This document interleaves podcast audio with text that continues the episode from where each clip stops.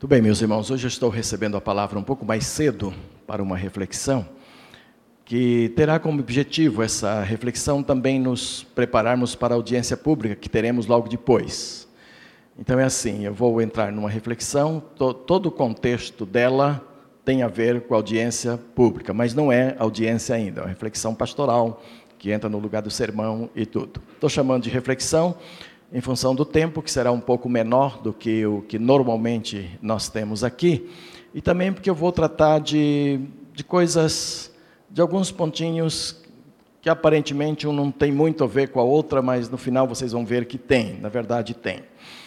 Ah, e, e fazem parte também de preocupações bem específicas do meu ministério, o Ministério Pastor Mateus Esteves dos Santos, que já faz é, 42 anos que vem sendo exercido com quatro igrejas em São Paulo e 18 nesta aqui, e coisas que, que eu elegi como prioritárias para a minha vida lá no início do ministério.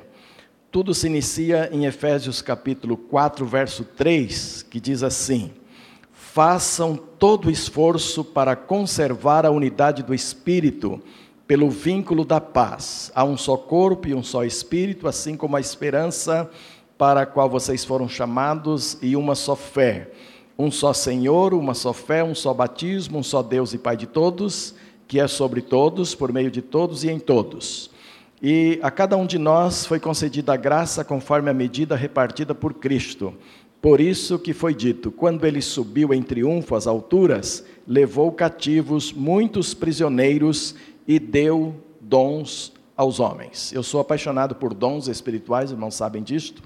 Quando cheguei aqui, eu já estudava a matéria e logo comecei a trabalhar com a igreja a respeito de dons espirituais. Temos uma apostila nossa que é lecionada aqui na igreja.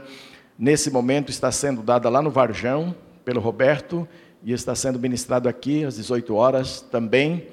E uma das coisas que eu mais aprecio na igreja do Senhor é a unidade na variedade. Os dons mostram isso de uma forma muito clara. Todos os dons relacionados na palavra de Deus e outros que a gente tem percebido que dentro do povo de Deus se manifesta e que são usados, e também os talentos, que são um pouco diferentes de dons, não é meu assunto hoje, mas há uma diferença entre talentos naturais e dons espirituais, e todos que já fizeram o curso aqui sabem disso, já estudaram isso lá. O bonito é ver uma variedade muito grande de dons espirituais e de talentos sendo usados na obra do Senhor, usados numa igreja do Senhor, e eles todos produzindo uma unidade.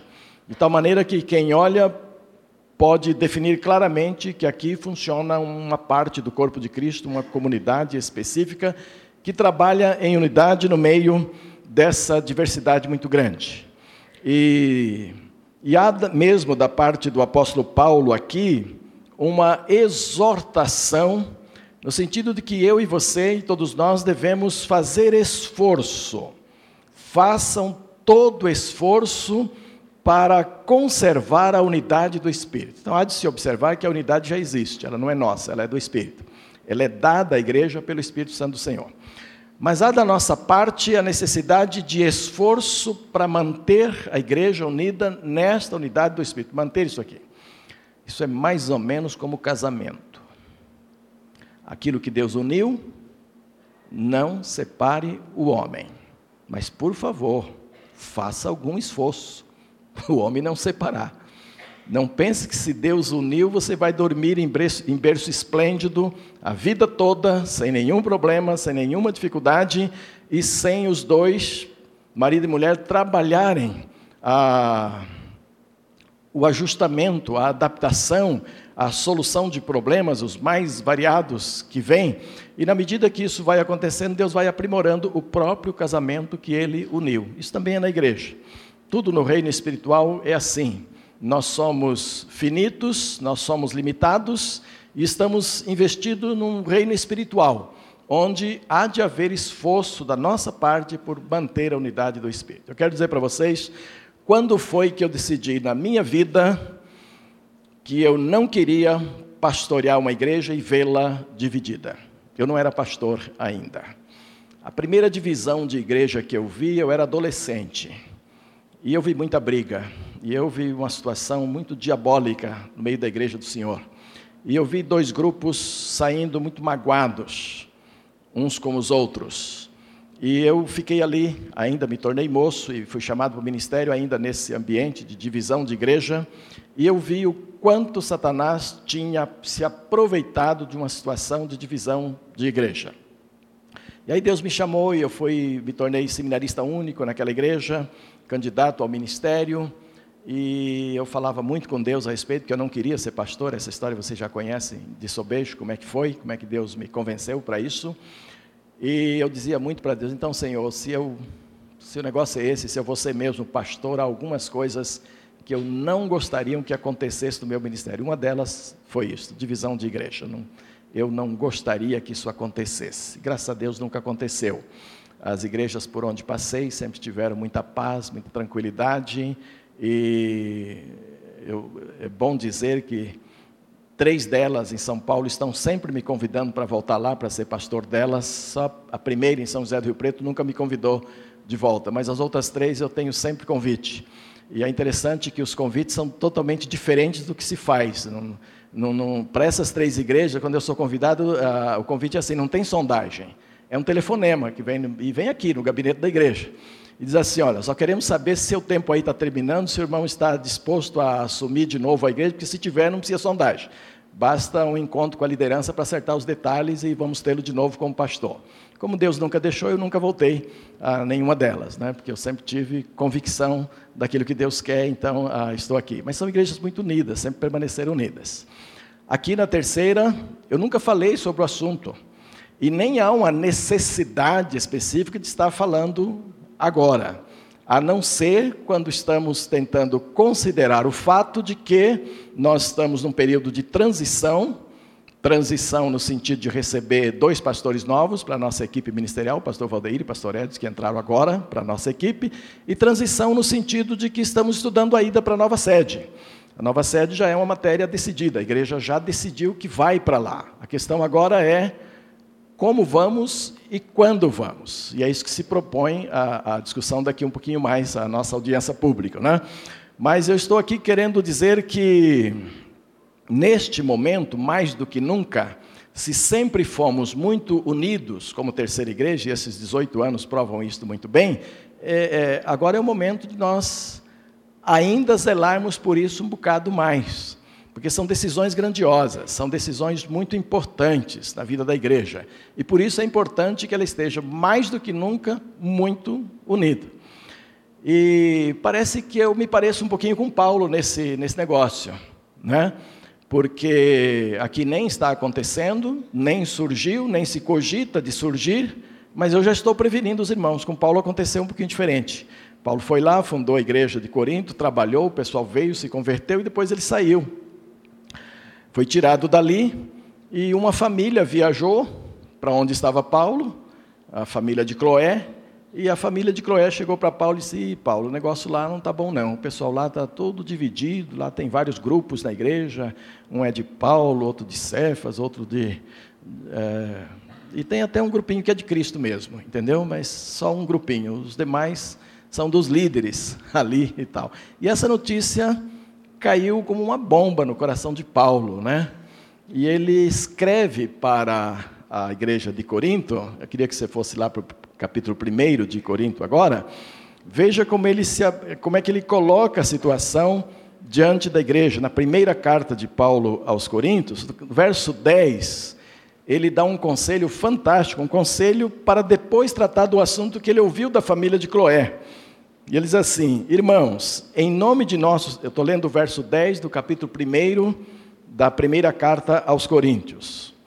Irmãos, em nome de nosso Senhor Jesus Cristo, suplico a todos vocês que concordem uns com os outros no que falam, para que não haja divisões entre vocês, antes que todos estejam unidos num só pensamento e num só parecer. E ele diz: Meus irmãos, eu fui informado por alguns da casa de Cloé que há divisões entre vocês. E aí vem aquelas divisões que eu citei aqui, os vários grupos, entre eles um grupo de Cristo. Como eu estou fazendo uma reflexão, então a gente salta de um assunto para outro. Vou fazer uma digressão aqui, muito rápida, sobre essa família de Cloé. quando você for fofocar alguma coisa da igreja, libere a pessoa que está ouvindo a fofoca para dizer, para o líder da igreja, para trazer. Ó, oh, estou falando isso com você, pode falar para a equipe ministerial, pode falar para o pastor, entendeu? Porque se as coisas chegarem até nós, a gente vai estudar um jeito de trabalhar. Paulo só tratou esse assunto porque a família de Cloé falou para ele. E eu não sei, não está escrito aqui, mas eu acho que Paulo olhou bem nos olhos do Cloé, e quem mais estava com ele da família, ah, você está me passando, diz, olha, saiba que eu vou tratar disso. Viu? Pode saber que eu vou tratar disso. E outra coisa, eu vou dizer quem é que fofocou. Foi a família de Cloé. E é assim que os pastores devem tratar a situação. E é assim que a gente acaba com essa coisa de fofoca. Então, é muito difícil alguém fofocar para o pastor, por causa disso. Sabe que o pastor vai olhar nos olhos e vai dizer: Eu vou falar, eu vou tratar disso, eu vou dizer de onde veio.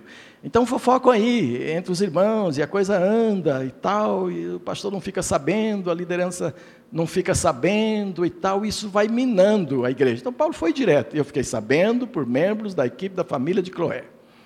Se você é um Cloézinho aí que anda falando as coisas, falem de modo que a gente possa falar. Eu ouvi do Cloé fulano de tal, entendeu? Desta família. Porque a gente acaba logo com essa situação. Quer dizer, eles não podiam responder para Paulo: não, é mentira, não está acontecendo nada, nós estamos unidos aqui, está tudo bem. Não, eu ouvi, está aí, quem é que eu ouvi e tal. Uma boa maneira de se tratar a situação. Mas o fato é que se entristeceu a Paulo. Diz, puxa, eu estive aí, formei uma igreja, trabalhei uma igreja, ela agora está toda dividindo. Ela está perdendo o foco. Toda igreja que se divide, divide porque perde o foco. E ao invés de focar Jesus Cristo, o fundamento da igreja, que ninguém pode colocar outro, ela começa a focar pessoas. E então, na medida que o foco é retirado de Jesus como cabeça da igreja e é colocado sobre pessoas, aí nós temos divisão, nós temos problema, nós temos coisas muito sérias. Toda igreja que tem equipe ministerial precisa saber disto. Essas orientações geralmente a gente dá entre a liderança e tudo isso, mas é importante que a igreja inteira entenda. Uma igreja, para ter uma equipe ministerial, precisa conhecer dons espirituais. Precisa saber que os líderes são diferentes nos dons, nos talentos, na forma, mas que esses líderes todos estão visando a unidade da igreja, estão trabalhando de forma diferenciada, porque tem que ser assim mesmo, mas em unidade. Para se formar uma equipe ministerial com sabedoria, tem que ser com variedade de dons, exatamente para que o somatório desse trabalho, da variedade dos dons, venha produzir a unidade na igreja, que é o que se requer, que é o que se pretende. É muito problemático quando nós temos uma equipe ministerial com vários uh, pastores, vários líderes. No nosso caso, nós temos uh, irmãs também, três delas que fazem parte da nossa equipe ministerial, e essas pessoas são diferentes na forma de tratar, na forma de fazer, na forma de colocar e tudo. E é preciso que todos entendam que o nosso líder, de fato, nosso líder maior, nossa cabeça é Cristo. E que todos nós submetemos os nossos dons, nossa maneira de fazer, a nossa, a nossa maneira de trabalhar, o nosso dom da palavra, a nossa maneira de comunicar, diferentemente dos outros. Entendeu? Por exemplo, quando eu falo o nome errado de alguém aqui, ou data errada, ou cidade errada, ou alguma coisa, é legal, o ambiente fica tranquilo, os irmãos riem bastante, e fica leve. E não vem nenhuma condenação em cima de mim, porque vocês já me perdoaram antecipadamente sobre essas coisas, entendeu? Então já me conhecem, não tem problema. Não é que eu abuso disso, é que acontece mesmo, já sabem que acontece. Então vocês levam na brincadeira, o ambiente torna legal. Mas se vier uma pessoa, a gente não conhece ainda o Edson. Se o Edson não tem esse tipo de, de, de psicologia, como é que chama? de atos falhos, que a psicologia diz que acontece demais comigo, então ele vai trazer uma linha assim de, de não falhar nessas coisas. Mas de repente a doencinha começa a passar e ele falha, entendeu? E pode ser a reação totalmente diferente. Vocês podem, peraí, o pastor Mateus é uma coisa, Edson é outro dele, nós não vamos aceitar.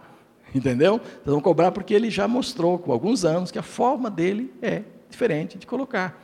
E então ele vai formando a, a, a maneira dele lidar com a igreja, lidar com os músicos, lidar com todos nós.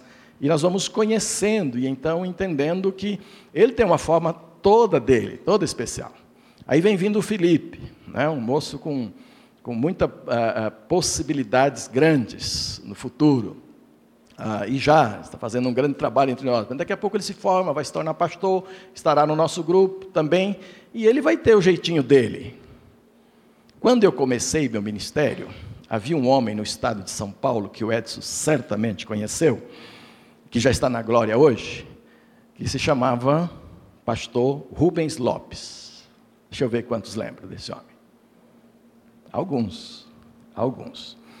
Rubens Lopes era o modelo pastoral daquela época. Uma agenda tremendamente cheia. E eu me lembro que ele era muito sério com a igreja dele. Então, uma igreja lá do interior, onde eu estava, tinha interesse de ter Rubens Lopes, ele vinha. Ele vinha. Mas ele vinha pregar durante a semana, até o sábado à noite. Sábado à noite, essa igreja tinha que dar um jeito de colocá-lo lá na Vila Mariana.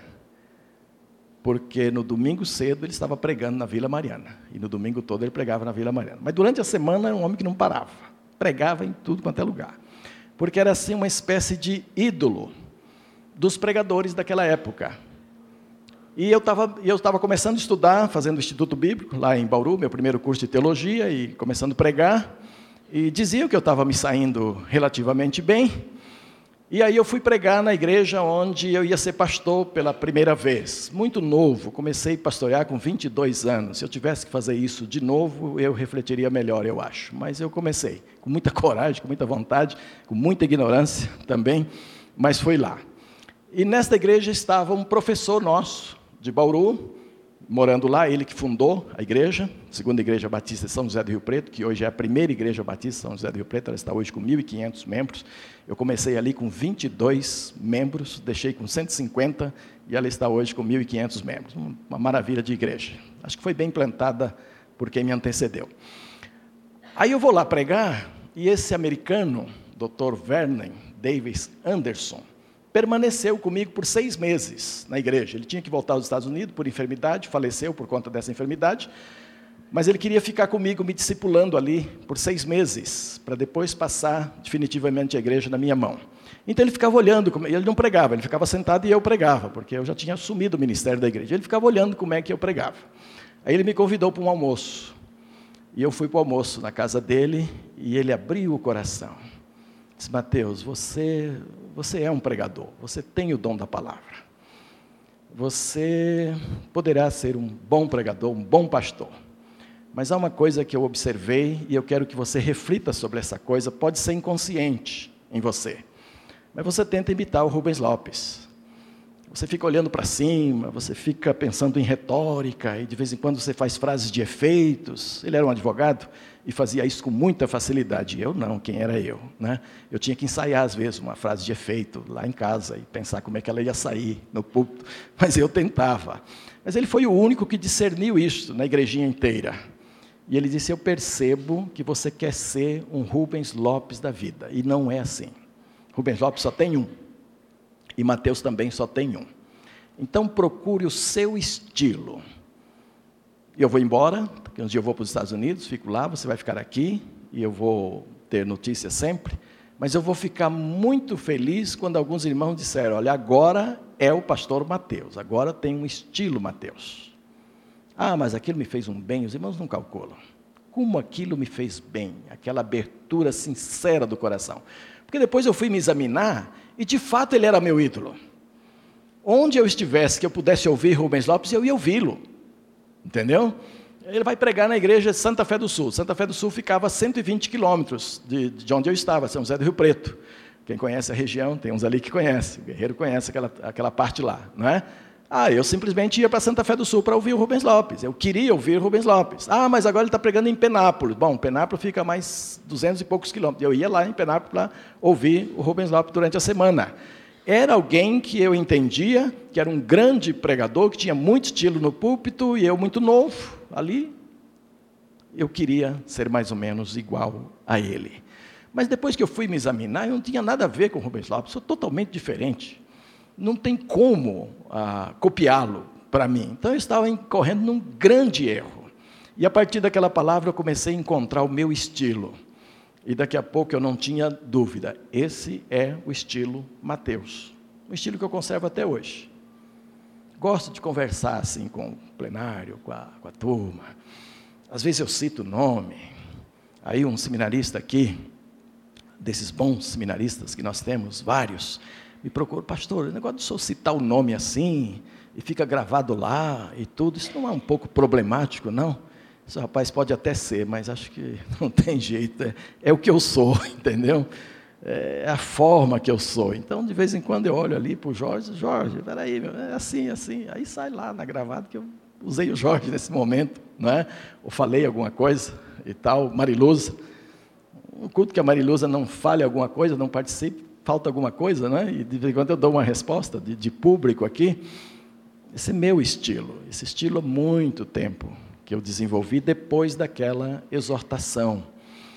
E é claro que as pessoas dentro da comunidade, elas tendem a se adaptarem melhor a um estilo ou a outro estilo, a um jeitão ou a outro jeitão. Isto, até certo ponto, é muito natural que haja preferências nesse sentido. Eu prefiro o estilo tal, eu prefiro, lógico, muito natural.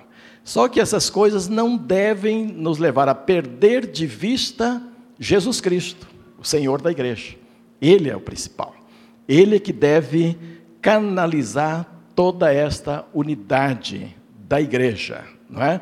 E o somatório de todos os obreiros, e aqui não estou falando só da equipe ministerial, mas dos líderes todos, dos líderes que trabalham, os vices-presidentes são diferentes de um para outro, as funções são sempre a mesma. E então tem aqueles que se dão melhor com um ou com outro, que aceita melhor a forma de um ou de outro. O que não podemos perder de vista é Jesus Cristo, o Senhor da igreja. Guardar a unidade do Espírito é função da igreja do Senhor. E a gente não pode mudar isto, tá bom? Quero dar uma outra palavrinha, já que estamos em reflexão, sobre a questão da democracia. Essa é uma questão, às vezes, não muito bem entendida no nosso meio, e eu, às vezes, sou culpado. Porque às vezes eu digo daqui da frente que a nossa democracia é pura, que a nossa democracia é exemplar, que a nossa democracia é, é bem liberal, realmente. Eh, nós damos muita liberdade a toda a igreja e a coisa não vem de cima para baixo e não deve vir mesmo. Só que às vezes eu uso sempre democracia, democracia, democracia. E não é bem isso.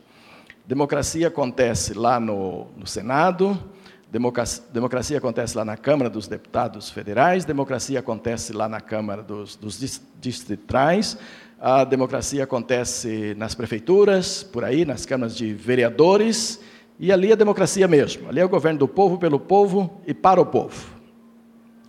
Mas uma igreja do Senhor difere um pouquinho disto. Tem que ser um pouco. Nossa democracia tem que ser um bocado mais do que isto. Tem que ser uma teocracia de teos. Teos significa Deus, tá certo em grego. Então, a democracia de uma igreja evangélica, de uma igreja cristã, de uma igreja batista, mais especificamente falando, é uma teocracia. E aí muda muito, porque aí é governo de Deus através do povo. É Deus governando através de você. É Deus governando através dos membros, é Deus governando através de cada um de nós. Então, essa liberdade que nós temos da igreja tomar a última decisão, da igreja decidir como em assembleia, tudo aquilo que a diretoria já estudou, que o conselho já estudou, que os diáconos já estudaram, que já passou por esses grupos pequenos de líderes dentro da igreja, e então chega na assembleia, esta decisão última tomada na Assembleia, ela precisa expressar, através do nosso voto, através do voto de cada membro, a vontade de Deus. Então a igreja busca a vontade de Deus, todos buscamos a vontade de Deus, porque sabemos, por instrução bíblica, de forma muito clara, que a vontade de Deus é boa, agradável e perfeita e que a igreja foi constituída para buscar e viver dentro da vontade de Deus, e que a igreja errar com a vontade de Deus é preparar a sua própria cova. A igreja é uma instituição que não pode errar com a vontade de Deus. É possível errar? É, mas ela precisa trabalhar para não errar.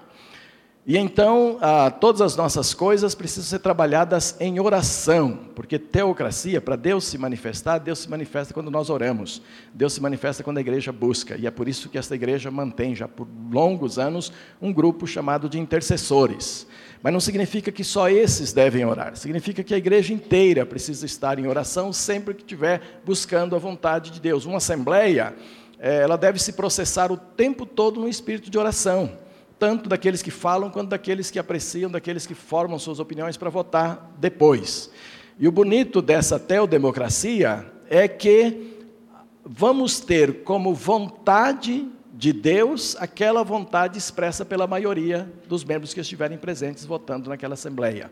Então, quando a maioria vota, isto significa que estamos alcançando a vontade de Deus. A grande diferença entre esta democracia, teodemocracia, e as outras democracias todas é que aqui não há perdedores. Aqui não se formam partidos perdedores em cima de propostas vencidas. Isso não pode ocorrer no nosso meio, não deve ocorrer, não é de Deus. O que acontece é o seguinte: ah, quando uma proposta é vencida com votos contrários, ou por falta de unanimidade, mas ela é vencida por maioria absoluta, o que se entende é que esta maioria discerniu a vontade de Deus. E aqueles que votaram contra ou deixaram de votar, mas, digamos assim, entre aspas, perderam aquela proposta, também estavam buscando a vontade de Deus. Também queriam a vontade de Deus. E a partir do momento que a maioria votou ah, e isto é entendido como o discernimento da vontade de Deus, não há mais perdedores, todos se voltam para aquela proposta vencedora e esta expressa a vontade de Deus, de modo que a igreja permanece ah, permanentemente unida e junto para buscar aquilo. Então não se forma partido perdedores, não se forma oposição. Esta é a diferença de uma teodemocracia, não há oposição na igreja do Senhor. Há sim variedade de pensamentos, variedade de opiniões, opiniões diferentes e tudo isso, para tudo isso tem lugar. Mas lá no final, quando acertamos com a vontade, é isto que vamos fazer, todos nós precisamos nos mantermos unidos, mantendo a unidade do Espírito. Isto é teodemocracia. Isso é Deus agindo na congregação. Eu sou muito feliz em ser pastor desta igreja, porque é isso que nós temos visto aqui ao longo desse tempo todo que nós estamos aqui. Mas eu queria exortar os irmãos a que prossigamos assim. E um dia, como Paulo, eu vou sair daqui também. Deus vai me tirar no momento exato, no momento certo. E é muito importante que esta unidade continue, que não haja divisões, quer sejam elas por lideranças, através de lideranças, ou por filosofias de um ou de outro. A igreja precisa manter-se olhando para Jesus, o autor e consumador da fé, e o cabeça dela, que é Jesus mesmo no nosso meio. Está bem, amados? Pois é, com esse espírito, nós vamos abrir hoje uma, uma audiência pública diante da igreja. A pastoral que aí está foi trabalhada no sentido de oferecer um certo direcionamento, não cerceamento. Cada um vai falar como quiser, da forma como quiser, dentro do assunto que quiser, não há cerceamento aqui. No entanto, há um certo direcionamento aí na pastoral, procurando priorizar aquilo que deveria ser discutido no momento. Mas numa audiência pública não se, não se toma decisão, não, não, não tomaremos nenhuma decisão aqui. Vamos apenas ouvir a igreja a respeito do que ela pensa, do que ela quer para esse momento que nós estamos vivendo agora.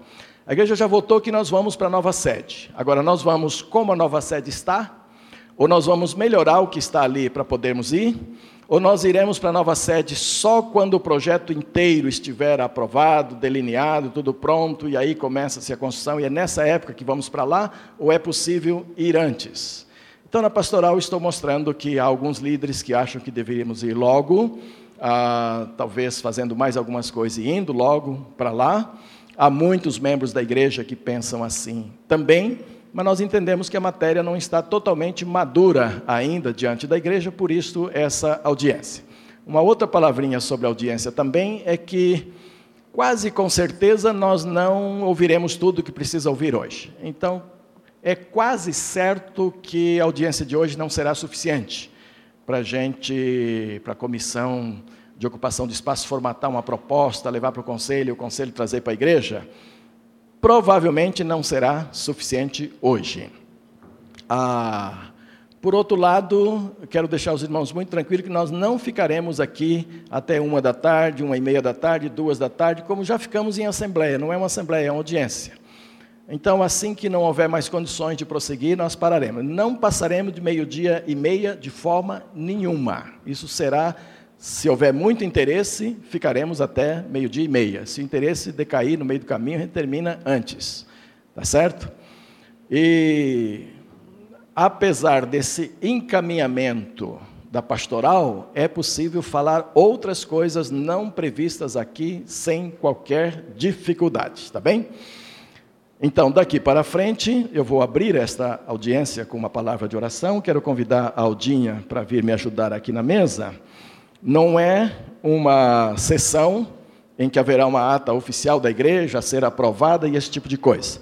Mas certamente Aldinha vai tomar nota de algumas coisas principais que serão colocadas e me ajudará especialmente na questão de lista de inscrição, de pessoas que querem falar. É muito difícil a presidência é, dar conta de mãos levantadas e tudo isso, e então a, a secretária ajuda exatamente nesse sentido. Mas não é uma assembleia da igreja, é apenas uma audiência, para a qual todos os membros e congregados também são muito importantes para a gente ouvir aqui, porque depois disso é que vamos a formatar a proposta que virá para uma assembleia futura, uma assembleia extraordinária, se nesta audiência for suficiente, se não, convocaremos uma outra e então faremos isso, tá bom?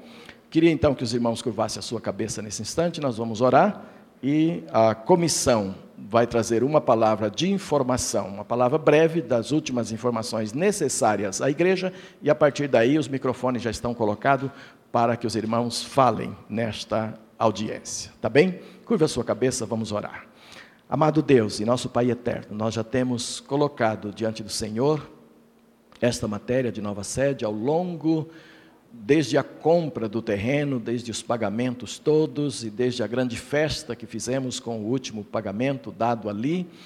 E agora nós queremos encarar outras situações, situações novas, situações esperadas, situações que queremos resolver como uma igreja teodemocrática, uma igreja que ouve o teu querer, que ouve o que o Senhor está ensinando e que se mantém totalmente unida em torno da descoberta da tua vontade. E nós precisamos muito de orientação do Senhor sobre o tempo de irmos para lá e as condições de irmos para lá. Também uma coisa que já decidimos, mas que o Senhor nos oriente quanto ao tempo e quanto às condições que teremos ali para chegarmos ali como uma igreja unida, uma igreja firme nos propósitos de servir e que honra Jesus Cristo acima de todas as coisas. Por isso nós colocamos esta audiência agora nas tuas mãos, que tudo que for falado e observado receba o devido valor, a devida consideração e que nos ajude no encaminhamento que devemos ter. Para a honra e glória do teu santo nome, assim pedimos. Amém. E amém, Senhor. E o valor da democracia é isto: é que a gente ouve o povo da igreja, né? E a coisa não vai daqui para lá como camisa de força. Cadê a Soraya para dar uma palavra? Então nós vamos ouvir primeiramente a palavra da comissão. Talvez os membros da comissão devessem vir aqui para frente, eles poderiam estar apreciando tudo daqui do primeiro banco ali. Todos os membros da comissão, por favor, venham sentar aqui à frente, porque vocês poderão estar acompanhando mais de perto, que cabe muito a vocês observar o que está sendo dito, porque provavelmente sai daqui a fórmula da proposta que deve vir para a Assembleia num futuro próximo. Soraya, então, com a palavra para estas informações que serão dadas à igreja agora. Ok, pastor. Bom dia, irmãos. É, com bastante temor e tremor que eu estou aqui diante da, da igreja, porque eu creio que esse é um dos momentos mais importantes que nós estamos vivendo como corpo de Cristo e a minha oração vai estar pautada em João 3,13. Né? Convém que ele cresça e que eu diminua. E aí eu estendo para todos nós que nós diminuamos, porque é importante que a palavra do Senhor, a vontade dele, como o pastor Mateus pregou, prevaleça, porque ela é que é boa, perfeita e agradável. Amém? Bom, gostaria de pedir o Jorge para abrir ali a nossa a nossa apresentação E a primeira palavra que eu gostaria de dar aos irmãos é que esse momento que nós chegamos para decidir, a começar o processo de decisão daquilo que vamos fazer com a nossa nova sede, é esclarecer algumas questões que eu vejo que ainda não estão bem esclarecidas, ainda não são muito maduras no nosso meio. Talvez até por falha da nossa própria comissão de trabalhar alguns termos técnicos que ainda não seja muito claro para toda para, para todo o plenário, para toda a igreja, ok? Então, eu gostaria de mostrar aos irmãos a diferença entre projeto, zoneamento e maquete e alguma coisa mais que ainda não esteja bem esclarecido. É, a primeira coisa é o projeto. O, conjunto de projetos para que a gente possa iniciar qualquer tipo de construção, ele está relacionado a dois grupos de projetos, que seriam projetos arquitetônicos e projetos de engenharia. Esse conjunto de projetos Está incluída aí a planta baixa, na área de arquitetura, fachada, layout, cortes, né, ambientação, entre outras coisas. E o conjunto de projetos de engenharia seria projetos de fundação, cálculo estrutural, instalações elétricas, hidráulicas. Então, vocês podem notar aí que nós temos um conjunto de plantas que é bastante é, complexa, e isso só se faz após uma decisão clara daquilo que nós queremos para a construção, seja de uma casa ou seja da nossa nova sede, ok? Em seguida, nós temos aí o que é o zoneamento. Se os irmãos puderem acompanhar, para ficar mais claro ali, a leitura diz: zoneamento é a divisão da área em distintas zonas. O zoneamento serve para designar que atividades que atividades serão realizadas em que porção da área. Por exemplo, pode haver zonas de estacionamento, de atividades esportivas, zonas de atividades educativas etc. Ou seja, o zoneamento serve para que se saiba em que parte da área será realizada cada uma das atividades que pretendemos desenvolver. Esse zoneamento faz parte do plano de utilização. Então, é aqui que eu quero colocar uma questão aos irmãos. Há algum tempo atrás, talvez não todos os que estão aqui tenham participado, o Senhor nos deu o privilégio de termos uma estudante na UNB, a irmã Lara, e eu gostaria que ela ficasse de pé agora, que ela está aqui no nosso meio. Se todos puderem olhar ali para trás. Bom, a irmã Lara, ela se formou em arquitetura pela UNB e nesse período, o Senhor tocou no seu coração que o trabalho final do curso dela poderia ser totalmente voltado para aquilo que nós tínhamos como necessidade, que era um estudo das necessidades, ou seja, um zoneamento, e, e que o, o, trabalho final dela seria pautado em cima desse estudo, ou seja, para a Terceira Igreja Batista do Plano Piloto. Tudo encaixava muito bem, o momento que ela estava tendo na faculdade, o momento que a nossa igreja vivia, que era um momento decisório para que nós fizéssemos é, a, o processo de, de, novo templo, de nova sede para, para as nossas vidas. E a irmã, a irmã Lara doou para nós esse estudo que ela fez, e só para relembrar os irmãos, eu vou pedir ao irmão Jorge que solte o vídeo, nós fizemos um, um videozinho com uma maquete eletrônica desse conjunto de necessidades que a irmã Lara levantou. Foi um trabalho muito exaustivo, é, profundo. Nós temos aqui guardado na igreja caixas e caixas com todas as pesquisas relacionadas à vontade da igreja com relação à nova sede. Então, nós temos ali um templo, temos um prédio administrativo, temos quadra de futebol, campo de futebol, quadra de tênis, temos um prédio de educação religiosa e música e temos um ginásio de esportes. Essas foram as necessidades que foram levantadas por ela, de acordo com a vontade da igreja, né, como corpo de Cristo. A partir daí, é, durante todos esses anos, nós temos essa convicção dessas necessidades. E chegamos à conclusão de que poderíamos vir a ter todas essas necessidades por causa da, da área que nós temos. O terreno é grande, avantajado. E, além de tudo isso, nós precisamos, debaixo do nosso templo, do ginásio de esportes, um estacionamento que é o nosso subsolo. Ok? Pode, pode fechar. Eu queria é, conhecer agora quantos irmãos participam do processo Nova Sede, desde lá do início, quando nós fizemos a campanha das tribos, quando ainda tínhamos entre nós o pastor Hudson, todos pudessem levantar as mãos para que a gente conhecesse. Okay? Agora, é, quem não estava aqui desde essa época? Levante a mão, por favor. Então, bastante gente. Então, é fato que é interessante que a gente conte um pouquinho dessa história para que os irmãos tenham essa noção né, do, que, do que foi feito, para que todo mundo conheça o processo, ok? Por isso que eu estou colocando todas essas questões. É, não, já terminei, pastor, já, já fiz essa colocação. Agora eu quero colocar para vocês a diferença do que é uma maquete. Isso daqui é a foto da maquete lá da, da primeira igreja batista do Murumbi, de São Paulo. Ah, eles também estão passando pelo mesmo processo que nós e já têm decidido o que eles querem. Aquele prédio baixinho ali, quadradinho, ele é onde hoje eles se reúnem. A igreja é muito grande, eles têm seis cultos por dia, por, por domingo, né? E a, a intenção é a construção desse prédio comprido aqui, aquela parte baixinha lá atrás do prédio é o templo, um templo para 4 mil pessoas, e abaixo nós temos ali seis níveis de subsolo. Então, é um projeto bastante audacioso, e essa é a maquete eletrônica deles, é um projeto, é um programa que chama Maia. Esse, esse programa é o que traz esse tipo de maquete tão real, né, para que a gente tenha uma noção bastante real do que nós vamos ter como construção.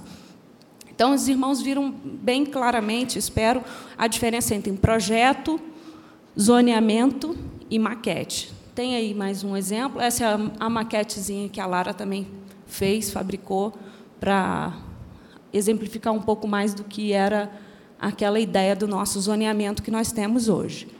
Pode passar adiante. Essas são aquelas maquetes que a gente vê normalmente quando a gente vai comprar apartamento por aí, que a gente vê em estande de venda, o pessoal coloca as árvorezinhas, os carrinhos.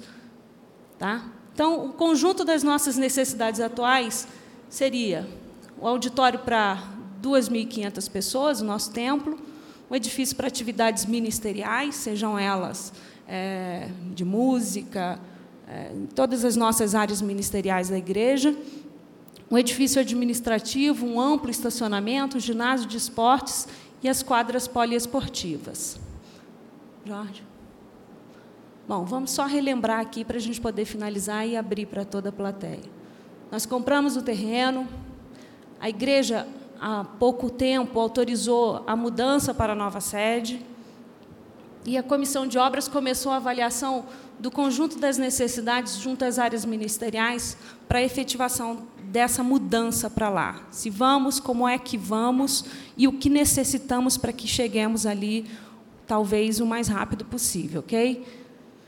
A comissão de obras também começou a avaliação junto às empresas de sondagem de solo e estudos de escavação e etc. E na comissão nós temos o irmão Elber. O irmão Elber ele é formado em engenharia e ele é mestre nessa área de escavações, de estudo de solo, e ele é quem está fazendo esse levantamento junto a algumas empresas, colocando as diversas necessidades que nós temos para poder prosseguir com esse trabalho e termos aí um respaldo técnico, totalmente técnico, mas essencial para que o processo de construção tenha o seu início ali, ok? E a comissão de obras também começou a avaliação das empresas de arquitetura para a execução desse conjunto de projetos que nós necessitamos. Vamos ter um novo zoneamento, talvez uma nova proposta. É bem provável que essa proposta chegue às nossas mãos, vamos ter um orçamento de tudo isso para que a igreja tenha o conhecimento de quanto vamos gastar, de como vamos gastar esse dinheiro que temos reservado para tudo isso. É, isso daí é o que nós temos hoje lá na nova sede. Né? Graças a Deus, o Senhor nos deu o privilégio de construir mais um pedaço ali com o nosso templo. Esse à esquerda é o prédiozinho que já existe lá, os banheiros à frente, localizado no terreno. Próximo slide mostra ele dentro do, do nosso terreno, para que nós vejamos o quanto ainda nos falta para construirmos ali, ok? E aí nós temos alguns estudos, aquela maquete à direita é a maquete da, que a irmã Lara fez, e aqui é mais uma nova proposta que pudesse haver ali, caso, depois de tudo aquilo que nós tivermos que fazer para que, que cheguemos ali, possa ser decidido. Esse daí seria talvez um edifício multiuso, também é uma proposta, mas é fato saber que nós vamos estudar todas. Obrigada, irmão Jorge. Estudarmos. Pode. Pode fechar. Todas essas propostas para que cheguemos ali, que a comissão tenha um direcionamento dado pela igreja, para que, quando tomemos o primeiro passo, ele seja a direção do Espírito Santo de Deus sobre as nossas vidas. Amém? Ok, então aí estão as informações. O que a igreja precisa dizer para a comissão é a questão de mudança para a nova sede. Se vamos logo ou se vamos tratar do projeto inteiro. A palavra fica aberta tanto para perguntas como para quem quer discutir diretamente a questão e falar. Esse é o momento da audiência. A audiência é para a gente ouvir a igreja. Então vamos começar agora. Quem quiser falar primeiro, vai levantando a mão que a gente vai. Está ah, tá aqui, acho que é Joel. É Joel? Leonel. Bom, Leonel. Por favor, Leonel, pode procurar o microfone e já ir fazendo suas colocações. Há três microfones no centro do templo ali e um aqui na frente que são para os irmãos usar. Leonel. Uh, pastor, a minha primeira preocupação é se uh, assim que nós hoje, seja hoje, seja quando formos, chegarmos lá, é, nós teremos espaço para que aconteça, por exemplo, uma escola dominical como nós temos aqui, com tantas é, salas, tantas classes separadas? É exatamente essa a nossa preocupação. A irmã Suiene é, se reuniu com a irmã Alaíra, a irmã Júnia, e para que nós façamos essa mudança para lá, nós estamos autorizados aí, mas não podemos ir de qualquer maneira. É necessário haver um, um, um espaço, pelo menos 25 a 30 salas para que a gente possa mudar. Tá? A comissão já fez um estudo de, de repente, construirmos alguma coisa provisória ali, mas qualquer provisório para esse número de salas, e não são salas pequenas, né? as crianças não podem ir mal acomodadas, porque essa é a grande preocupação do nosso pastor, em primeiro lugar, e da comissão também, de que haja um conforto né, para as crianças, principalmente as crianças. Então, qualquer provisório hoje lá seria muito caro. Então, é isso que nós precisamos avaliar, tomarmos esse direcionamento para que façamos algo definitivo, mas de uma maneira coerente, bem estudada, e que haja unidade da igreja nesse direcionamento. Ok? Ok. Ficou claro, Leonel? Jorge, Jorge da Mariluza. Bom dia, amados. É, é, a questão básica da minha preocupação é: se formos mudar, nós já iremos mudar dentro de um conjunto de obras já definido em assembleia, em decorrência dessa audiência, porque nós podemos priorizar a, a EBD, essa, o edifício de educação cristã, já seria o edifício que seria aquele edifício aprovado dentro do projeto final, ou seria uma obra que depois teria que ser desmanchar? Deixa eu ver se eu entendi bem, que eu não estou com retorno bom aqui para te ouvir, mas... Deixa eu tirar o microfone, então, que acho que fica melhor. Se nós formos mudar, pensando na EBD, a, o edifício de educação cristã já seria, estaria inserido dentro do projeto final, esse projeto, essa maquete que foi aprovada aqui, se fosse esse, seria essa construção, depois as outras construções viriam. E não fazer algo provisório, para depois não cair dentro do projeto final que a igreja aprovaria. Com certeza, é isso mesmo. Ou seja, a nossa maior preocupação é não fazermos algo provisório, gastarmos um, um dinheiro, qualquer coisa provisória sairia mais de 500 mil reais. Então, a, a intenção, quando o irmão coloca edifício de educação religiosa, na verdade, ele não seria só de educação religiosa, né? ele serviria para o administrativo, porque, na verdade, o que nós temos hoje é um conjunto de necessidades que já estão supridas. Aquela construção que nós fizemos agora há pouco tempo, para a honra e glória do nosso Deus, ela já supre a necessidade do templo. Nós conseguimos colocar sentados ali mil pessoas. Então, com bancos, não como estamos hoje com cadeiras, mas com os bancos nós conseguimos colocar mil pessoas. Essa necessidade foi suprida, graças a Deus. Agora existem todo um, existe todo um conjunto de outras necessidades que precisam ser supridas. nesse caso seria é, sim uma construção definitiva, mas pautada dentro de uma realidade futura de projeto definitivo, ok? É, ok, agora o, Zezé. Zezé. Nós estamos seguindo a lista conforme as instruções que a secretária consegue montar. Eu vou seguir religiosamente o que tiver escrito aqui no, no caderno. Olha, tem mais uma pessoa aqui agora. Valéria. Na realidade, não é exatamente uma preocupação, mas pegando o gancho da pergunta do Jorge, do Jorge é, em relação ao prazo de, de efetivação da construção como um todo, como ainda não se tem uma proposta, um retorno de arquitetura, de execução, então não tem como saber exatamente o prazo e nem exatamente como vai ser o projeto. Mas para pensar em decidir a respeito de ir para lá ou não, a gente teria que ter uma resposta mais ou menos a respeito do prazo de construção e do projeto, para não perder tempo de construção, não ter que fazer uma coisa para depois destruir. Então, talvez para pensar na resposta mais concreta, se vamos ou não vamos e quando, saber um quando podemos construir, ou no quanto tempo podemos construir. Seria mais um, a título de sugestão e não preocupação. Sim, é, a primeira questão, a primeira colocação sua, se vamos ou não vamos, nós já decidimos em assembleia, nós vamos. Agora, é um dia vamos.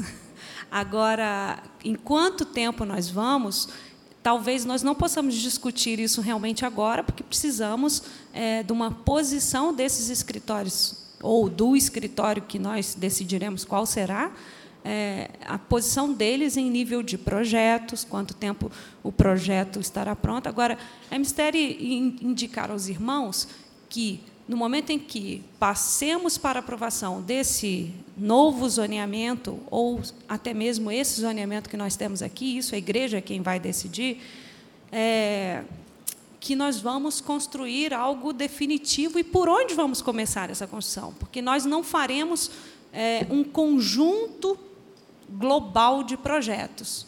Por quê? Porque para construirmos o que vamos decidir inicialmente, que vai ser construído, é esse prédio que vai ser construído, como o irmão Jorge colocou ali, ok, nós vamos trabalhar um novo zoneamento, ou vamos aprovar esse que temos, né? E, a partir daí, nós vamos trabalhar os projetos, aquele conjunto de projetos arquitetônicos e de engenharia referentes a essa construção que nós vamos dar início. E por que não o todo? Primeiro, porque para darmos entrada na administração, para que todos esses projetos sejam aprovados, que nós tenhamos ali um alvará de construção e futuramente o nosso habits, para que estejamos funcionando totalmente legal, é, é muito mais fácil do que trazer um conjunto global de todos os projetos. A segunda questão é: nós não faremos é, toda a construção uma atrás da outra, e, e, ainda que seja assim, é um processo longo, demorado. Suponhamos que daqui a. Nós precisamos de uma área de estacionamento muito grande.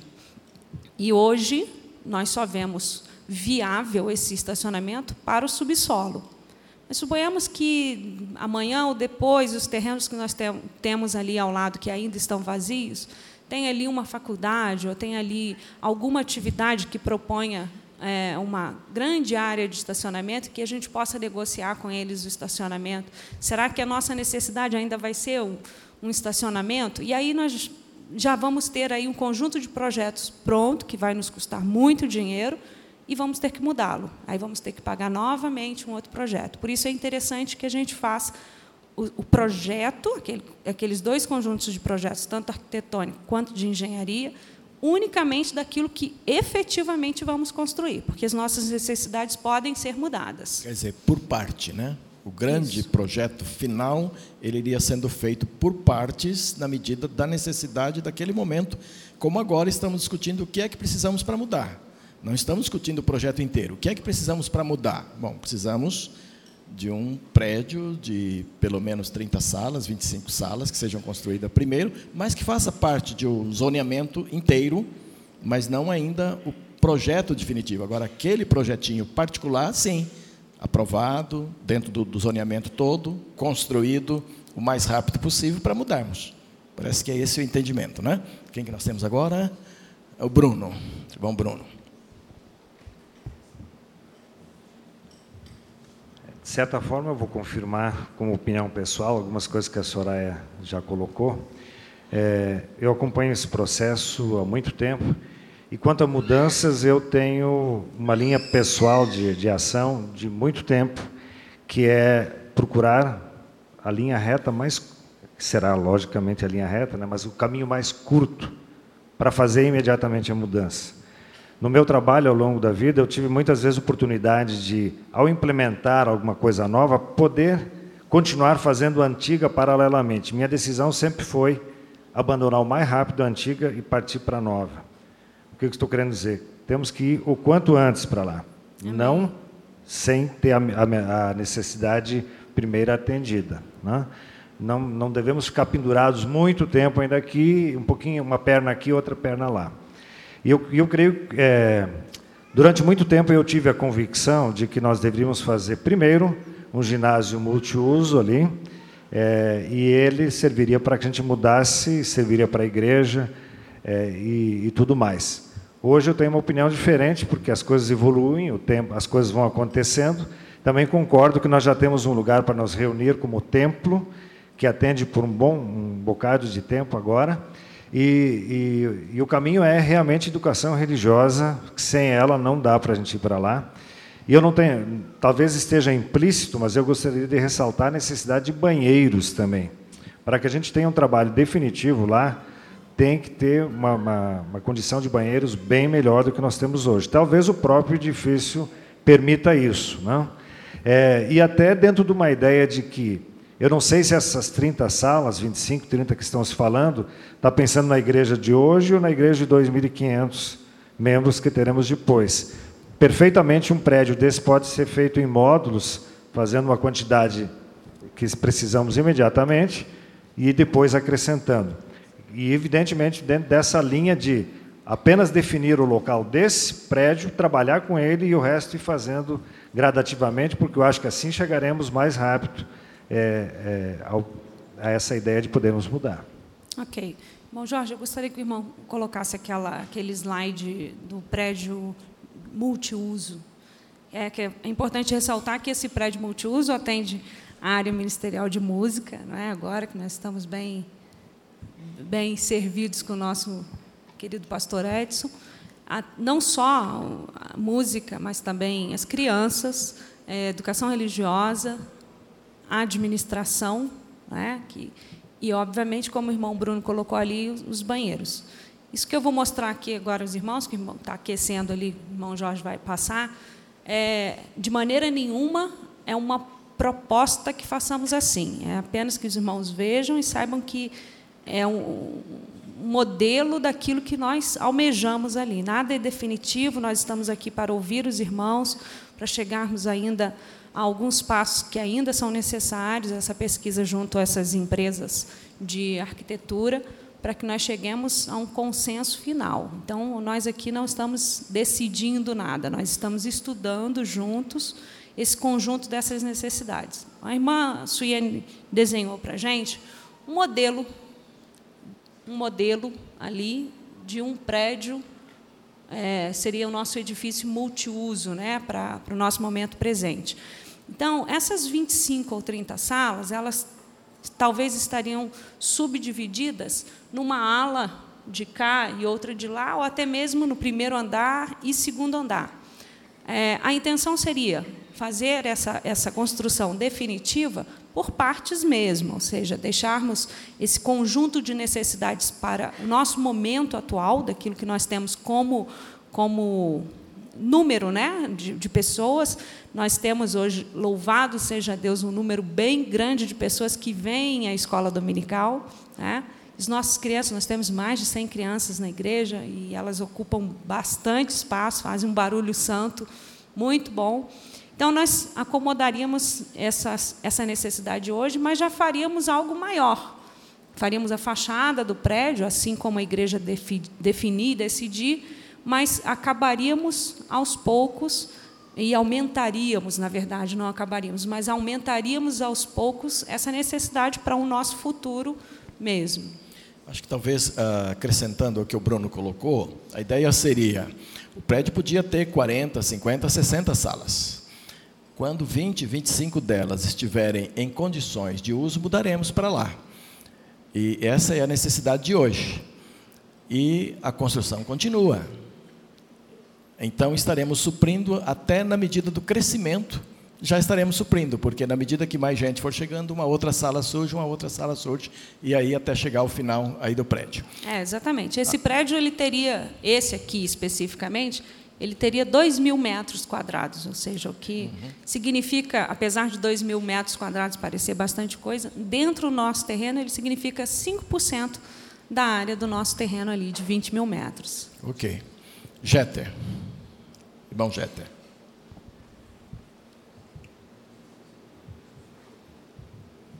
Só duas perguntazinhas, pastor. Que uma já foi até respondida aí, né? É, o que já foi feito vai ser aproveitado nas edificações agora, no projeto original, quer dizer, fizemos várias é, construções lá, melhorias, né? Vai ser aproveitado no projeto original? E a outra pergunta seria: mudar com qual edificações prontas do projeto original? Eu gostaria que o irmão repetisse. Diga, pastor, pode falar. Se eu entendi, o irmão tem duas questões. A primeira é: o que já está pronto lá vai ficar definitivamente pronto ou um dia vai ser derrubado? O que existe lá. E segundo, vai se construir o que mais para poder mudar? A segunda parte está plenamente respondida. Nós não mudaremos como estamos. Isso é um fato para mudar, nós precisamos de um pouco de melhoria para a nossa escola bíblica dominical, que estamos falando em termos de 25 a 30 salas, que podem fazer parte de um prédio muito maior, mas que precisamos delas para poder mudar. Agora, a ideia do que está lá, até o que foi discutido até hoje, é que será a última coisa a ser destruído. Depois que tudo estiver construído ah, nas outras partes do terreno, provavelmente aquilo será destruído e reconstruído coisas novas, porque o que está lá é bastante provisório mesmo, a parte foi vinda já a tiracolo na, na compra e não tem estrutura nem para baixo nem para cima do que se pode fazer ali. Então, o primeiro prédio, a partir daqui, é que vamos explorar o, o tanto para baixo quanto para cima a, a possibilidade do terreno. Então, o que está lá um dia será destruído. Provavelmente usaremos ainda por muito tempo, mas um dia deve ser destruído para se construir uma coisa original ali. Tá certo? Perfeitamente. Tá, okay. Quem vem agora? Valéria.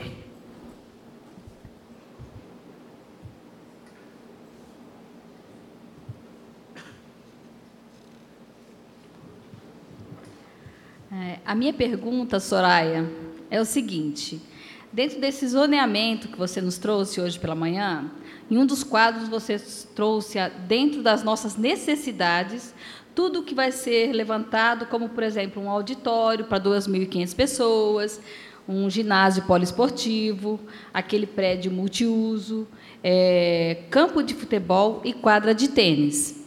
Isso. E eu quero saber o seguinte, porque hoje é, a igreja, pelo menos que eu saiba, não participa de nenhum calendário de esportes que a gente tenha que ter todas essas coisas na área esportiva. A minha preocupação maior, na realidade, eu gostaria de saber se já se pensou nisso, a comissão de obra, é porque um dos maiores eventos da igreja, que é o Encontro de Casais com Cristo, é, todo ano é, é, normalmente é um dispêndio muito grande o valor que nós pagamos para o aluguel do evento. E eu gostaria de saber o seguinte: se não existe uma prioridade em se pensar nisso, do que se dar tanta ênfase para quadras esportivas naquela localidade, se a comissão já pensou e estudou nisso. Até porque nós temos grandes eventos também, como conferências, né? exemplo da Memorial, que tem aquele auditório imenso. E eu gostaria de saber se esse auditório para 2.500 pessoas é também para a realização de conferências, congressos e tudo mais. Se existe essa preocupação da comissão. Tá. É, em primeiro lugar, a questão dos 2.500 lugares, o que seria esse auditório nosso, na verdade, ele, ele é usado como nosso templo para o nosso culto ao nosso Deus. Mas, em hipótese alguma, ele seria usado só para isso. Todas as atividades que po possam ser para louvor do nosso Deus, é óbvio que elas podem ser realizadas ali, desde que não choquem com o nosso momento de culto. ok? Então, a gente não pode ter aí uma, uma, uma construção tão grande, tão dispendiosa né, financeiramente, sem que ela seja efetivamente muito usada. Sim, a gente pode ter conferências, a gente pode ter ali as nossas convenções, né, abrigar, tantas vezes nos pedem aqui, que nós somos pequenos, imagina uma estrutura como aquela, se não atenderemos a esses pedidos. Mas quanto ao ginásio de esportes e a toda essa área de esporte, a área ali pede que seja assim. Nós precisamos ter uma, uma área grande, tá? com verde, com campo de futebol, sim, área de lazer precisa, porque o zoneamento, aquela a NGB, que são as normas que regem ali a região, pede que seja assim. Agora, sim, é, é fato de que hoje, ontem, vamos dizer ontem, a nossa necessidade era um ginásio de esportes, mas ela pode ser mudada, sim. Tá? A gente pensa em todos esses fatores e juntos, a comissão, com todos os órgãos públicos, o irmão Rocha, nosso segundo vice-presidente, acompanha bem de perto todas essas normas, ele está sempre ali na administração, acompanhando tudo de pertinho, porque elas mudam. Existem leis que vão mudando frequentemente. Então, a gente tem acompanhado isso tudo bem de perto para que essas necessidades sejam supridas. Tá. Soraya, deixa eu acrescentar um pouquinho, porque a dificuldade aqui com Soraya é que ela nunca fez o encontro de casais com Cristo. Ainda. Ainda. Ainda. Tá certo? Mas certamente fará em algum tempo. Amém. Então, não é? Todos digam amém. A profecia. Entendeu? Profetizando. Certamente fará em algum tempo. Então, o que ocorre, irmãos, não tem havido uma preocupação da comissão e do, do, pessoal que tem trabalhado nessa questão, especificamente com o encontro de casais com Cristo ali. Quer dizer, não separamos uma área específica para falar aqui vamos construir condições para o encontro de casais com Cristo. Não fizemos isto, não estamos fazendo ainda. Porém, quando uma boa parte das construções estiverem prontas, eu não falo nem em 100%, mas uma boa parte das construções estiverem prontas, é possível, porque o encontro de casais com Cristo, sobre o qual quem ainda não fez não pode saber nada, ele também pode ser adaptável, entendeu? Ele pode se adaptar àquilo que existe. Então, é possível que quando tivermos uma boa parte construída, ele possa ser levado para lá, possa ser feito lá mas não se está trabalhando de forma específica sob um modelo específico. Aqui vai ser o encontro de casais com Cristo. Não tem havido essa preocupação. Porém, é possível, depois de 50% construído, talvez 60% construído, é possível se pensar em fazer lá. Tá bom, Valéria? Agora, uma coisa já está sendo pensada, que isso daí é uma solicitação que me vem toda vez que tem Sim, encontro de casais, é onde guardar todos os utensílios do encontro de casais. É. Isso sim, já está bem pensado. Pois é. E se for trabalhar muito com ela essas questões, quando chegar a vez dela fazer, já está sabendo tudo, estraga o. É, não pode me contar, não. Tá bom? Vamos em frente. Quem agora? Paulo Florencio.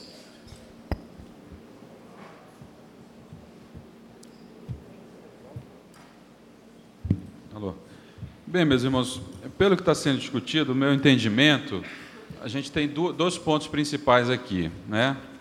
Um deles tem a ver com o zoneamento, como a Soraya bem ensinou para a gente aí o termo correto, tem a ver com a discussão da localização das, das, dos prédios e das facilidades que nós vamos decidir, tem a ver com, com o projeto que a, que a nossa irmã, é, a Lara, conduziu de uma forma extremamente detalhada, e com bastante participação da igreja alguns anos atrás, né?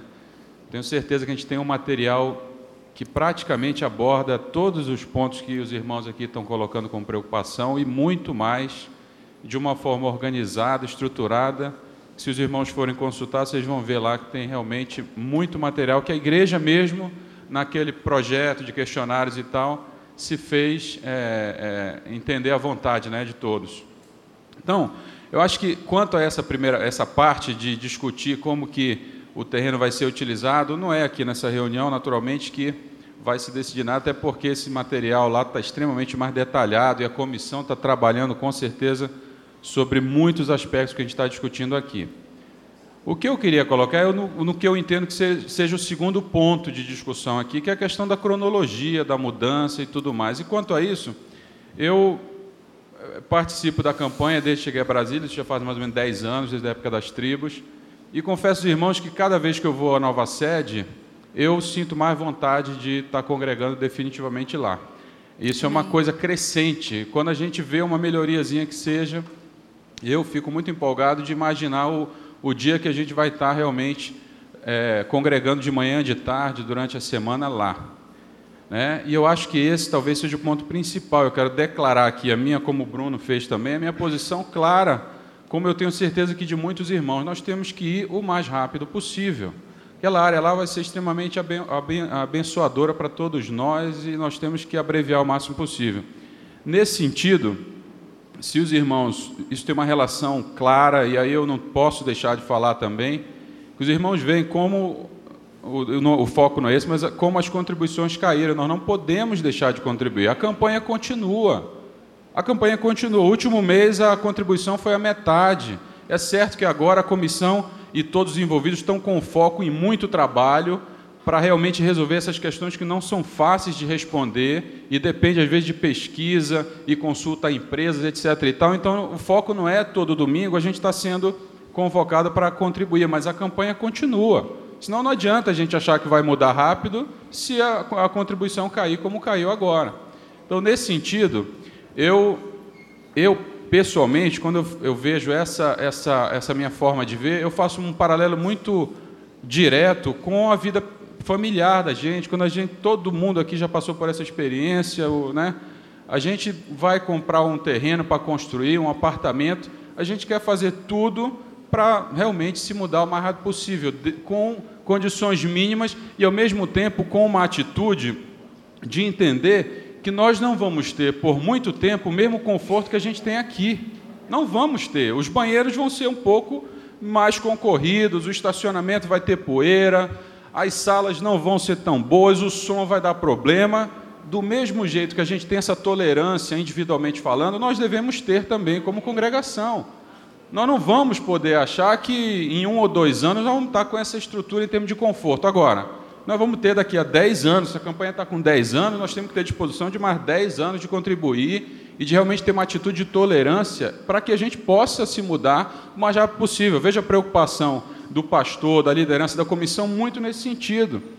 Na medida em que a gente demonstra essa tolerância, que vai ter um período tal qual nós vamos, já passamos por isso, quando nos mudamos para uma casa nova, nós vamos ter um período em que as coisas vão ser um pouco mais provisórias, e na medida em que pode até ter alguma construção que a gente faça agora, que daqui a dois anos tenha que ser demolida, sim.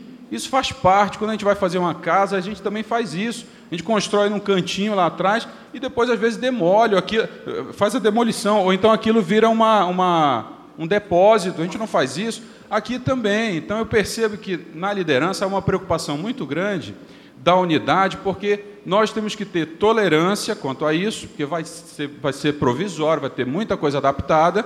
Agora, conforme a gente tem essa tolerância, essa visão, e conforme a gente continue contribuindo, com certeza a gente vai poder é, fazer essa mudança o mais rápido possível. Então, a questão do zoneamento, da divisão, finalizando a minha palavra, é algo que a gente não vai decidir aqui, e a comissão tem muito elemento e nós temos condição de interagir individualmente nas reuniões adequadas. Com certeza vai ser o projeto o melhor possível, eu não tenho dúvida quanto a isso. Agora, cabe a nós, congregação, termos duas preocupações, na minha opinião.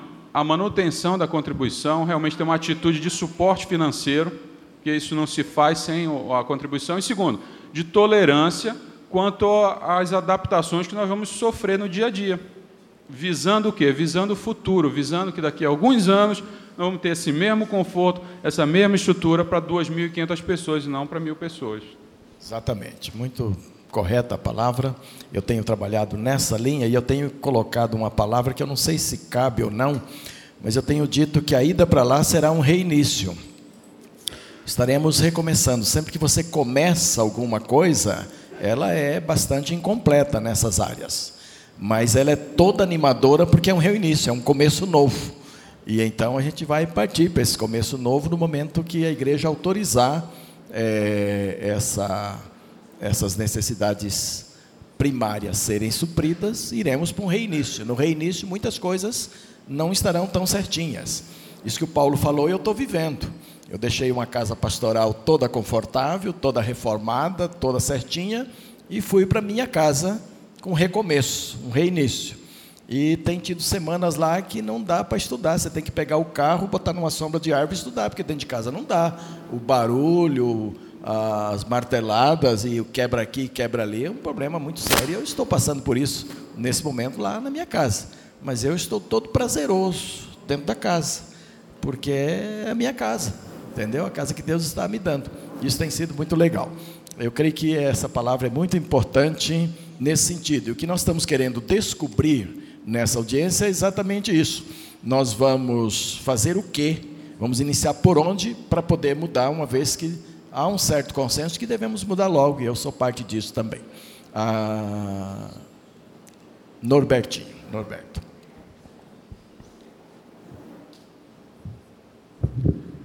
Bom dia a todos. A minha pergunta, ela segue no sentido, no seguinte sentido entendi a questão do zoneamento, isso é importante. É, a necessidade que temos de ter né, um, uma estrutura mínima de apoio, principalmente a EBD, mas eu vejo que tudo isso, para ser definido e decidido, parte da definição de um projeto. Né? A gente tem várias propostas, mas ainda não tem um projeto definitivo. O então, zoneamento vamos corrigir isso. Tudo bem. Zoneamento, um novo zoneamento. A questão é, é, que eu venho perguntar é o seguinte: tem alguma previsão de tempo, o quanto demoraria para recebermos essa proposta de empresa, não sei como está sendo estudado, a fim de que se tenha alguma coisa mais palpável de quando poderemos ir, ou, ou quando a igreja vai poder decidir a respeito disso? É. Porque a gente está falando, está falando, mas isso. É, nós estamos aqui justamente para poder tomarmos esse, esse, essa decisão, porque a gente precisa ser direcionado. A comissão ela não pode trabalhar sozinha, ela tem que trabalhar pautada né, na vontade de Deus, direcionada pela igreja. Então, é justamente isso, porque nós é, temos várias reuniões e algumas delas há algumas divergências que a gente tem que parar, analisar, voltar atrás e tomar a direção correta e saber que a igreja está nessa unidade. Então, por isso nós estamos aqui. Agora, é, pode ser que a igreja decida por um desses zoneamentos que nós temos, esse ou o outro que a Lara fez, tem algumas coisas que precisam ser avaliadas. É, não é em vão que fez-se, por exemplo, esse novo, esse uhum. novo desenho aqui. Porque se vamos construir uma coisa imediatamente lá, é bom que não construamos em cima de um subsolo. E onde certo. nós tínhamos aquele prédio multiuso que servia para a área de música e educação religiosa, era bem aqui, em frente ao templo. Lembra? Mostra o outro sim, aí, sim. irmão Jorge. Vai mostrar aqui pra, só para refrescar a nossa memória. Não, para frente. Ali, bem lá na frente. Aquilo tudo ali está em cima de um subsolo. E aí nós estudamos, se é que vamos fazer um, uma coisa definitiva, por que, que nós vamos gastar tanto dinheiro em cima de subsolo se nós podemos construir lá atrás, onde naquela maquetezinha lá está mostrando um campo de futebol que ali não tem um subsolo tão profundo? Mas para tudo isso nós precisamos essa série de estudos. E como eu já informei, a comissão, é, o primeiro passo é essa sondagem né, do solo para saber que tipo de construção, de fundação, de estrutura nós vamos ter porque imagina que lá atrás o solo seja mais rígido ou mais flexível, né, mais maleável. Então, para isso, há um gasto. Para cada tipo uhum. de solo, há um gasto. Então, nós precisamos estudar para definirmos isso. Então, já... A questão de estimativa de tempo para ter esse, tipo de resposta, depois até trazer isso para a igreja, seria em torno de quanto tempo? Só para a gente ter uma, uma eu ideia. Eu sei que é difícil é, precisar, mas. É difícil, porque isso vai depender da resposta das desses, empresas. É, dessas é, empresas. É. No entanto, é, de acordo com o que estamos vendo aqui, nós vamos sair daqui é, direto para um, uma avaliação dessas propostas que nós temos para receber. Nós já temos é, conversado com três empresas para esse estudo de solo e já decidimos pela,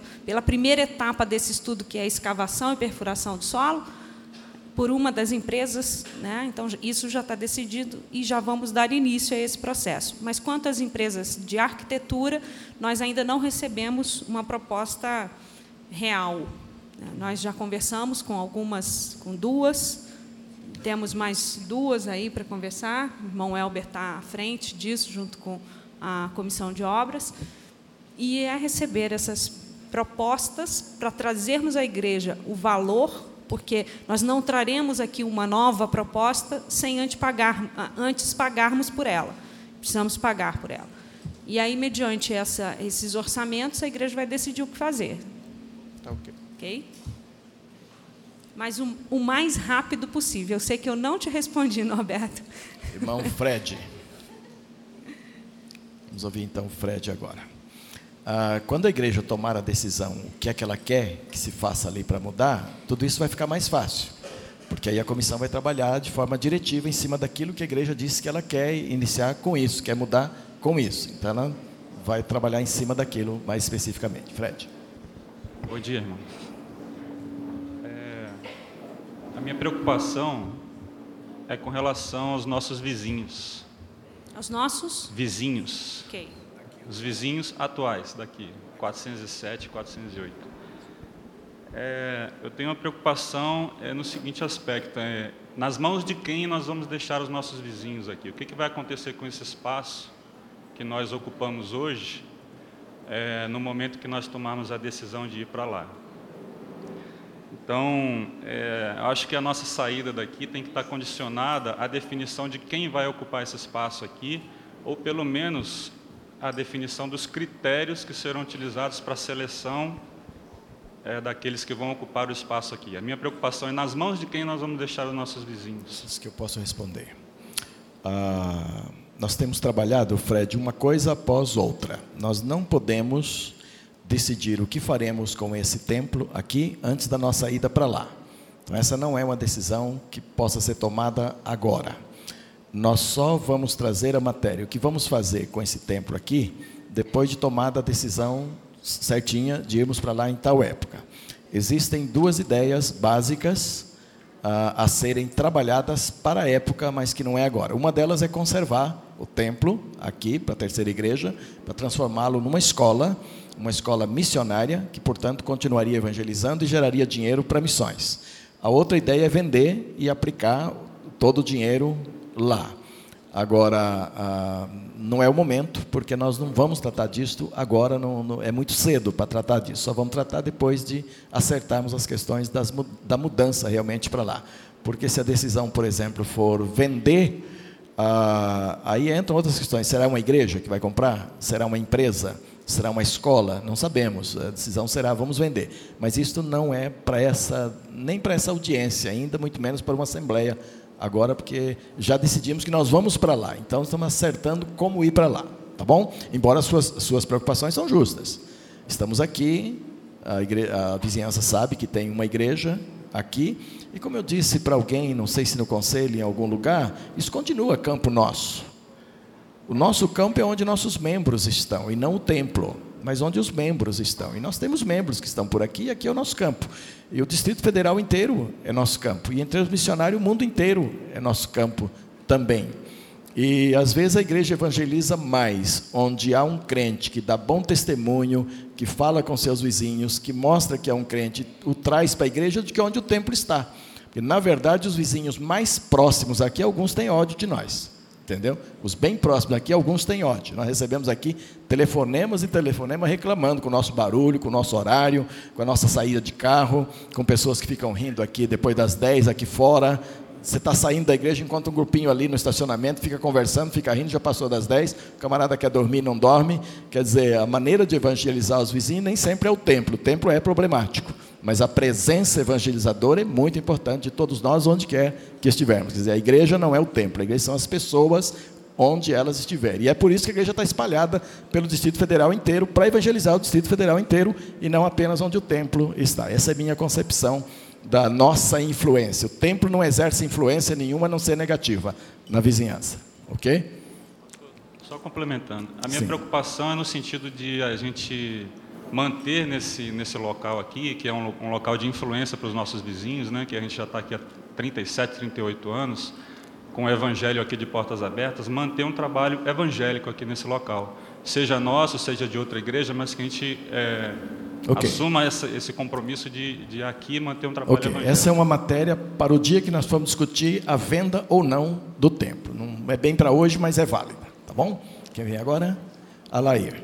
Alair.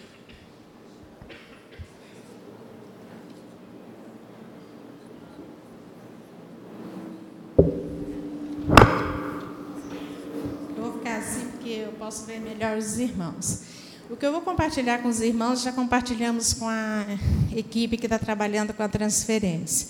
Eu quero tratar da questão das nossas crianças. Eu trabalhei por 14 anos com as nossas crianças e conheço bastante a necessidade delas. Para, eh, nós sabemos que a formação da personalidade de uma pessoa está lá na infância. E a igreja deve primar muito no investimento das nossas crianças. E para a criança, o que é certo ou errado, isso está muito ligado ao prazer ou desprazer. Para ele, bom é uma coisa que traz prazer. Comer doce o dia inteiro, para ele é bom. Tomar vacina é ruim, porque não traz prazer.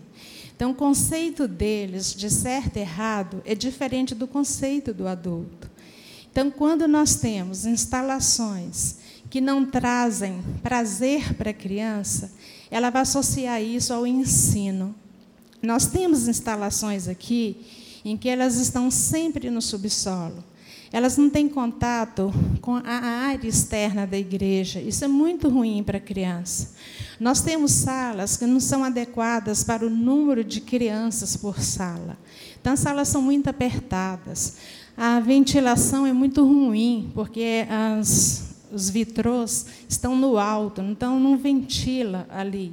Então, elas sentem muito calor, elas choram. Às vezes, temos que tirar até a roupinha delas para facilitar o ensino.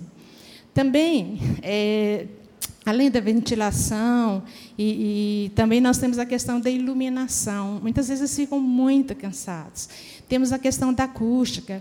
Várias crianças falando ao mesmo tempo, faz um barulho enorme.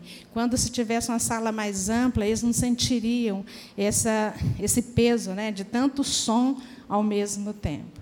Também eu queria pensar na questão da segurança das nossas crianças. Nós temos apenas duas saídas ou entradas, que é essa aqui dessa escada e a do fundo. Se acontecer alguma coisa, tipo um incêndio ou um desmoronamento de alguma coisa aqui, e essas duas saídas estiverem comprometidas, nós não temos como tirar nossas crianças dali. Então, isso eu já reivindiquei várias vezes. Então, as janelas, além de serem pequenas, elas têm grade. Não tem nem como eu passar uma criança para o lado de fora. Então, acho assim, quando não tínhamos nenhuma condição, a gente aguentava isso aí. Mas agora nós temos condições de sair daqui, ir para um outro lugar e dar espaço para as nossas crianças. Eles não têm uma área de lazer. Eles, quando estão lá embaixo, eles não têm um referencial de adultos. Ele não vê um irmão chegando com um instrumento musical. Ele não vê uma sala de aula de adultos, onde pessoas estão reunidas, estudando a palavra de Deus. Eles não, não têm esse tipo de visão, eles estão isolados lá embaixo. Tem também a questão que o Bruno trouxe de, de banheiros. Nós não temos um banheiro para crianças. E quantas crianças nós temos? As crianças estão usando o vaso de adultos. Adultos têm coisas próprias de adultos, que a criança não podia estar sentada naquele vaso onde o adulto está sentado. A torneira lá para ela lavar a mãozinha é lá em cima. Ela lava a mão e fica escorrendo a água por bracinho dela. Então, são muitas coisas que têm prejudicado o ensino da criança. Se o ensino está atrelado ao prazer, eu vou ensinar amor de Deus e ela não sente na maior das intenções que eu queira passar, essa dimensão do amor de Deus, ela não entende na dimensão que deveria entender. Ela entende algumas coisas sim, mas poderia entender bem melhor. Né? Então, gostaria muito que os irmãos pensassem, quanto ao prazo de ir, nas nossas crianças. É, o tempo delas passa muito rápido. Eu, adulto, mesmo sendo incomodado, se não é confortável, não, eu entendo que eu preciso vir. A criança não tem esse entendimento. Então, quando eu fico olhando aqui, né, os nossos adolescentes, juniores, eles passaram por isso, tiveram grandes dificuldades. Eu não preciso deixar uma nova geração de crianças passar pelas mesmas coisas, quando nós temos um grande espaço onde nós podemos construir algo, poderemos ajudar na formação da personalidade dos futuros membros da igreja. E só mais uma coisa é que nós atendemos só crianças filho dos membros da igreja. Nós precisamos alcançar crianças de famílias não crentes. Nós não temos nem espaço para acolher essas crianças. E nós vamos, então, não dar importância para aqueles que não são relacionados conosco, nós precisamos alcançar essas crianças e precisamos ter espaço para que elas venham e sejam acolhidas. O Ministério da Infância tenta fazer o melhor através dos seus professores, material didático, mas não é suficiente quando outras coisas não estão colaborando para que a criança entenda o amor de Deus e o valor delas na terceira igreja.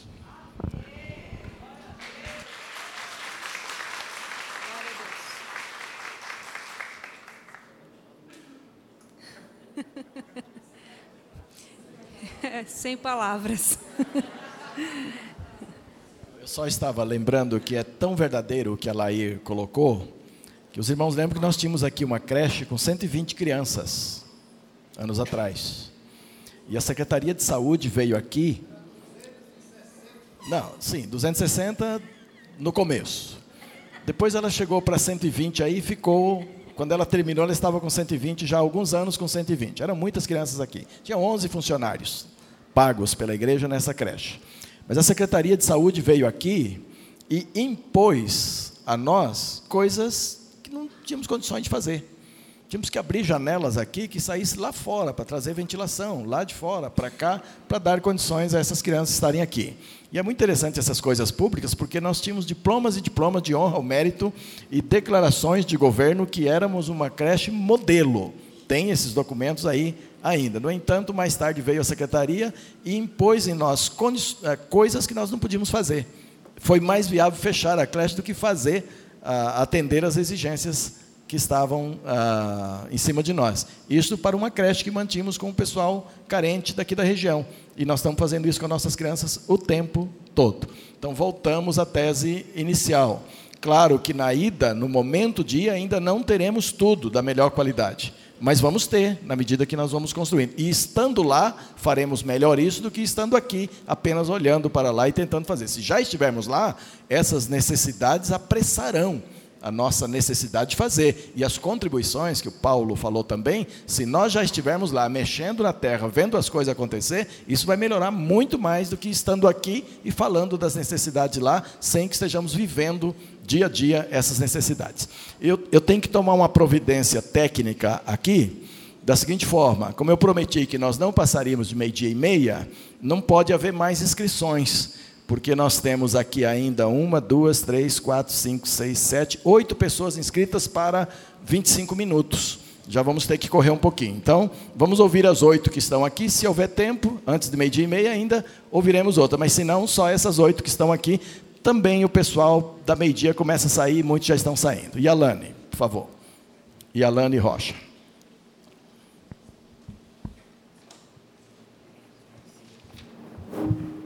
É, com relação àquele zoneamento, né? É, eu estou escutando você falar que, ah, com relação ao edifício de educação cristã, é isso que estão falando? Como é que é o nome? Estão falando, mas é, na verdade ele vai atender hoje a música, a é, administração. É, o ponto que eu quero chegar é o seguinte: eu acho que é mais ou menos consenso que atender a educação cristã é uma prioridade, de ter as salas de EBD, a sala das crianças. Também. Isso eu entendo que é consenso. O, que, o ponto que eu quero dizer é que isso não significa necessariamente em construir o edifício de educação cristã. Eu entendo que a partir do momento que chegarmos a um consenso do zoneamento, e tivermos uma noção superficial do valor de cada módulo, a gente pode priorizar, por exemplo, a construção do templo e transformar o que temos hoje em salas, por exemplo. Mas né? aí não iríamos para lá imediatamente, nesse caso. Não, o que eu digo é o seguinte: pode ser, por exemplo, prédio da administração. Ah, ele é o que vai sair mais barato e tem sala suficiente para atender o que tem hoje. Estou supondo, né? Sim, sim. Então, eu entendo que atender a educação cristã é prioridade, mas não necessariamente construir o prédio que tem as salas de educação cristã. Exatamente. Eu entendo que a gente tem que focar no zoneamento, se vai dividir realmente nos módulos que estão apresentados, se a posição vai ser aquela que está apresentada, depois ter um orçamento superficial de cada módulo desse para poder tomar um tipo de decisão de o que construir primeiro. Exatamente. A linha é justamente essa, Elaine. E eu queria perguntar também, é, com relação ao nível de detalhe dessas necessidades, é, vou dar um exemplo, tá? Por exemplo, de repente, a parte de música acha que não deve ficar perto da parte de educação cristã por causa de barulho, por exemplo. Se foi visto até esse nível de detalhe na hora de fazer o que se tem hoje, que não foi o projeto aprovado ainda, né? Que está sendo discutido. É, é mais para esse lado mesmo, da proximidade das coisas, barulho. Eu estou vendo que o prédio da, da que está destinado a multiuso, né, que está chamando, estou vendo que ele está próximo àquela área residencial, que não é bem residencial, não era para ser, né, mas é. é. Uma área residencial. Então, eu estou imaginando uma classe da EBD com uma pessoa bem perto, com um som bem alto, com funk, sei lá o quê, se isso não vai começar a interferir, esse tipo de coisa né, que uhum. de avaliar. Tudo isso tem, tem sido estudado e avaliado dessa forma que você colocou. Paulo, bom Paulo lá atrás. Nós temos alguns Paulos aqui. E um já falou, o segundo vai falar e tem mais um Paulo para falar daqui a pouco, viu?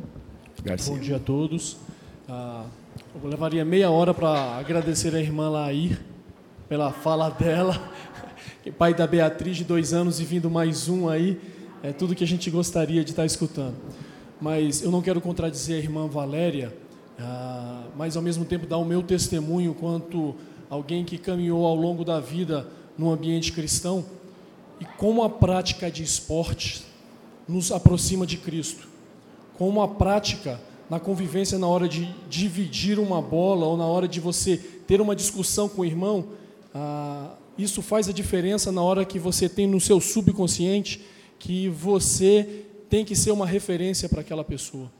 E quantas vezes ah, na igreja na qual eu, eu, eu, era membro, a igreja do Lago Norte, e, e, aquela comunidade fez questão de construir uma quadra, porque nós estávamos ah, buscando jogar bola e, em ambientes totalmente onde soltar um palavrão era a coisa mais agradável do mundo, porque você se, torna uma referência. A hora que você faz um gol, ah, é naturalmente a, a tensão que você libera, você está apto a soltar um palavrão. E toda vez que nós jogávamos bolas ali na igreja do Lago Norte, altamente nós éramos referência para os não cristãos. E automaticamente a gente tentava trabalhar a ausência, ou assim, nós criamos uma regra que lá não podia se falar palavrão, porque se falasse palavrão, ia ficar 20 minutos fora ou não jogaria a próxima partida. E assim, e quantas pessoas ao longo da minha vida eu vi se convertendo a Cristo porque nós éramos referências na hora de estar praticando um esporte, sabe? Então, não é querendo contradizer a irmã, mas quantas vezes eu me orgulhei do tempo que meu pai estava ausente da igreja e que nos momentos esportivos ele estava ali sendo influenciado pelos pais que estavam próximos. Entendeu? Então eu quero trazer essa palavra não no sentido de contradizer a irmã, mas no sentido de dizer o quanto praticar esporte, quanto ter uma referência, um local para os nossos jovens e os nossos adolescentes ah, possam estar mais próximo e sendo influenciadores e não influenciados. Amém. Carlinhos, nosso grande escritor.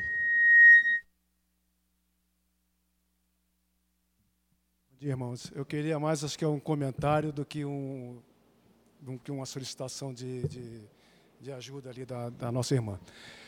É, eu acho que essa discussão que nós estamos tendo hoje, nós estamos um pouco atrasados. Nós já devíamos ter tido essa discussão há quatro anos atrás, quando compramos o terreno.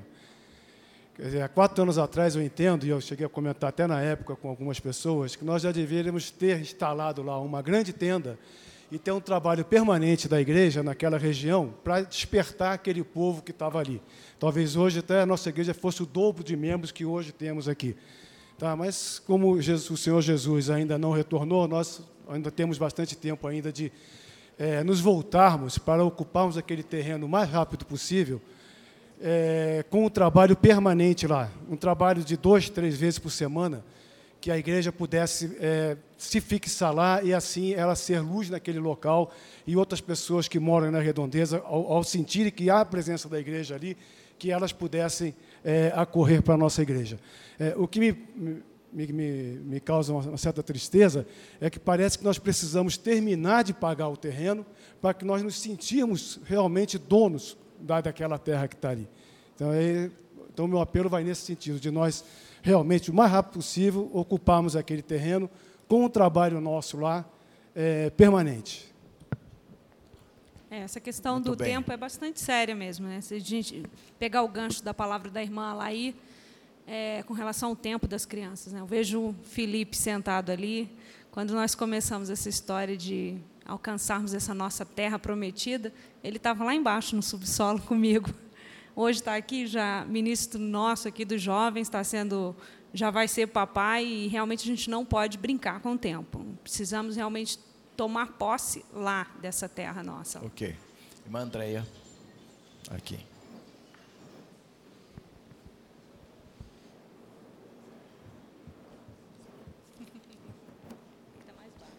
Boa tarde a todos. É, eu não estou aqui na igreja desde o começo, mas eu tenho alguma experiência, porque eu fiz parte mais de 20 anos do Morumbi, Peguei o Morumbi quando ainda era na casa do Ari Veloso e cresci junto com o Morumbi, saí quando vim para cá, quatro anos atrás. Eu acho que agora a gente está. Isso é necessário. A igreja tem que discutir tudo isso que tem que ser discutido. Concordo com o irmão que já poderia ter sido antes para a gente, na hora, emendar sabe? Teve a campanha de, da compra do terreno, emenda para não deixar acontecer o que começou a acontecer, mas em nome de Jesus a gente não vai permitir que aconteça. Nós vamos dobrar o nosso esforço a partir de agora e eu creio nisso. Só que, irmãos, pela pouca experiência que eu tenho, a gente só vai conseguir fazer isso acontecer quando a gente estiver lá, no, lá alocado lá, para sentir as necessidades e olhar para uma coisa e falar: eu não quero mais isso desse jeito. Porque eu passo aqui todo dia e está só com cimento, e eu quero ver um piso assentado aqui nesse lugar. Eu acho que a gente agora, nesse momento, é, só uma perguntinha para a Soraya. O projeto, com esse zoneamento, só para a igreja ter uma noção que até agora não se falou em valores. Só projeto e zoneamento fica por volta de quanto, irmã? Posso estar falando uma besteira muito grande, mas a gente pode começar na casa de 250 mil e terminar em um milhão e meio, dois milhões, pois até é, mais. Irmãos, é muito dinheiro. Se a gente começar, eu, eu, eu não discordo dos irmãos que querem ter tudo pronto antes para poder começar a construir, só que é um valor muito alto para a gente falar, olha, primeiro nós vamos ter um zoneamento, um projeto, para a gente começar. A proposta que a irmã fez de um, um, prédio multiuso, vamos dizer, a gente pode começar a construir e fazer o primeiro andar. Se ali já tiver as 25 salas que é necessário, fecha com tapume. Tá? Os outros andares não necessariamente vai, vai ser essa a ordem que vai ser dada, de continuar terminando os outros andares. Não, agora a nossa prioridade é construir a quadra poliesportiva. Eu concordo plenamente com o irmão que é necessário, tanto que o Morumbi, durante muito tempo, até hoje, está tendo os cultos numa quadra poliesportiva. Tá? Então, tudo. Eu, o que eu quero falar para os irmãos é o seguinte: não é legal para a igreja agora definir um projeto. Porque quando a gente estiver lá, vai mudar muito. O Morumbi tinha muito menos membros quando a gente foi para o terreno do que nós temos hoje aqui na nossa igreja. E hoje se fez necessário crescer para cima, porque não tem terreno que nós temos.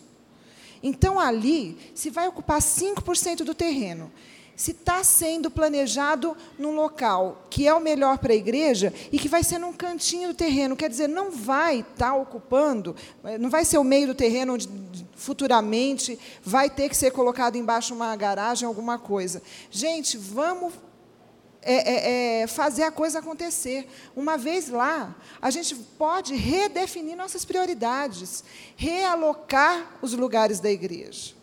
Eu acho que a gente tem que ser prático e partir para efetivar realmente nosso projeto entendeu? E até o zoneamento ser depois. Eu acho que a igreja pode partir para isso, uma vez que 5% do terreno vai estar sendo ocupado.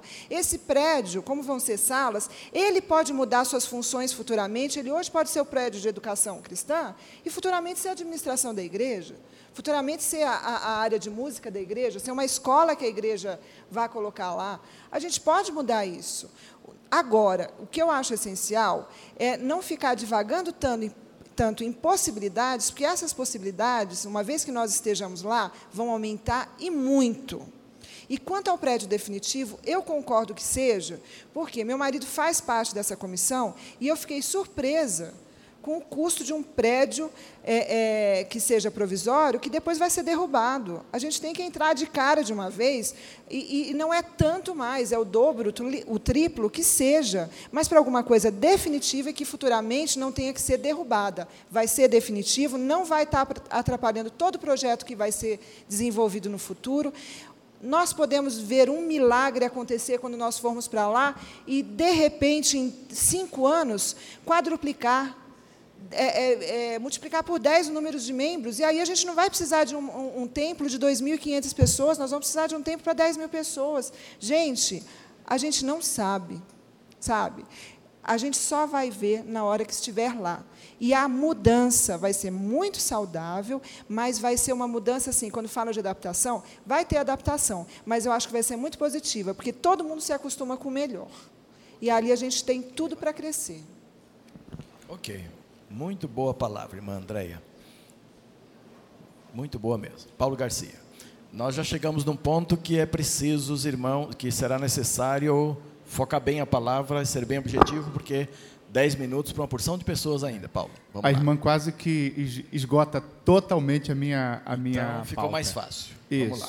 Então, é, irmã, irmã Soraya, pela, pela comissão de obras, então, eu per, pergunto à irmã, é, de tudo que foi, que foi dito, discutido aqui, é, a, a construção desse, desse bloco multiuso naquela posição não atrapalharia, em princípio, nenhum, nenhum, nenhum projeto de zoneamento, isto é, onde quer que se colocasse outros, outros pontos, ele poderia estar bem, bem posicionado. Eu estou entendendo dessa forma. É isso? É, se essa for a vontade da igreja, sim. Isto a, é. A comissão responde sim. Isso. Então coloca-se lá esse, esse, esse prédio, a igreja muda e aí é, é, e, esse, e, esse, prédio pode ser é, feito ao, aos poucos, isto é, faz uma, uma etapa que atenda a outra hoje a gente muda e depois se avalia que outras etapas desse, desse mesmo bloco, porque ele tem ali é, é, espaço né, para isso. É, feito isso, então, pode, pode se mudar. Eu estou ent entendendo dessa, dessa, dessa forma. Sim. Ok, então, irmãos, é, se, se, é, se é dessa, dessa forma, eu estou entendendo que essa discussão toda que é necessária e muito importante de, de zoneamento, se vai ter é, estacionamento no subsolo, se vai ser num, num, terreno ao lado, isto é, outras questões nós não vamos poder resolver hoje. A única coisa que a gente pode resolver é, nesse tempo é que tipo de prédio que a gente constrói para que a gente mude imediatamente, porque parece que toda a palavra nossa é para que a gente mude. Não é? Isto é, qual é o tipo de prédio que se deve construir hoje para que se mude o, no prazo mais curto poss possível? E, ao que parece, esse prédio multiuso resolveria o tipo de necessidade que nós temos hoje e é adaptável para outras necessidades futuras. E não atrapalha subsolo, nada disso. É isso? Dentro, nem, nem, nem atrapalha o templo que nós temos lá hoje. Dentro do zoneamento que nós apresentamos aqui, sim. Ok, beleza. Então era, era isso, pastor. Obrigado. Okay. acrescentado naturalmente da, sonda, da, da perfuração do terreno. William, William e Tique. Já está. Ah, agora vai falar o cunhado do Paulo Enéas. O irmão vai perdoar a mesa toda, porque o pastor tem mesmo essa dificuldade. Mas a secretária também não sabia ainda seu nome, sabe o nome da sua esposa. Então, eu falei, bote aí, cunhado do Paulo, não terá dúvida. Uhum. Pode falar, meu irmão. Jânio, Jânio Dorta Benjamin, e estou ainda frequentando a classe de, de, novos membros, né? Nós estamos vindo da Memorial e Paulo aqui. Nós fizemos Casado para Sempre e nos cativou muito, né? O trabalho e nós sentimos no coração um desejo de Deus confirmado eh, de vir congregar com os irmãos, né? Eu tinha duas ideias quando se, se é, é, com relação a essa discussão. Duas coisas estão na minha mente, mas eu digo não vou falar porque talvez eu possa estar adiantando muito. Mas como os assuntos foram tocados, o primeiro é a questão de uma escavação. A Assembleia de Deus da L2, do pastor Sóstenes Apolos, está num processo de construção e tem um buraco lá enorme. Né? E eu não sei se já, os irmãos estão sabendo, eu vou passar a ideia. Né? Eles conseguiram fazer um contrato com uma empresa para fazer o buraco né? e de graça eles iriam tirar a terra para aterros aí, então, claro, iam vender, mas o trabalho seria é, pago, de, de escavar seria pago pelas, é, com a terra. Né? Então, foi a, a melhor condição né, que, que, eles conseguiram. Então, seria bom ver as condições. Né? Mas já estão sabendo disso, né? Beleza. Não, não né? sabíamos não. Isso é um presente de Deus. É? Ah, não que a irmã fez assim, né? para mim já estivesse sabendo. Né? ela gostou de saber da ideia, né? Então seria entrar em contato com o pessoal lá e saber, né? A, a okay. equipe de, de, construção, né? A outra questão é, é o que fazer com o templo antigo, né? Então a gente fica, já vi o irmão também aqui preocupado com isso. Eu também tenho essa preocupação. Mas por outro lado, aí a gente fica pensando, é, isso aqui pode ser feito um, um, trabalho, vender para uma igreja batista para dar continuidade, né? Tem muitas igrejas sem templo, né? Mas o que o pastor fala também, a gente deve levar em consideração. Quem faz igreja não é o templo.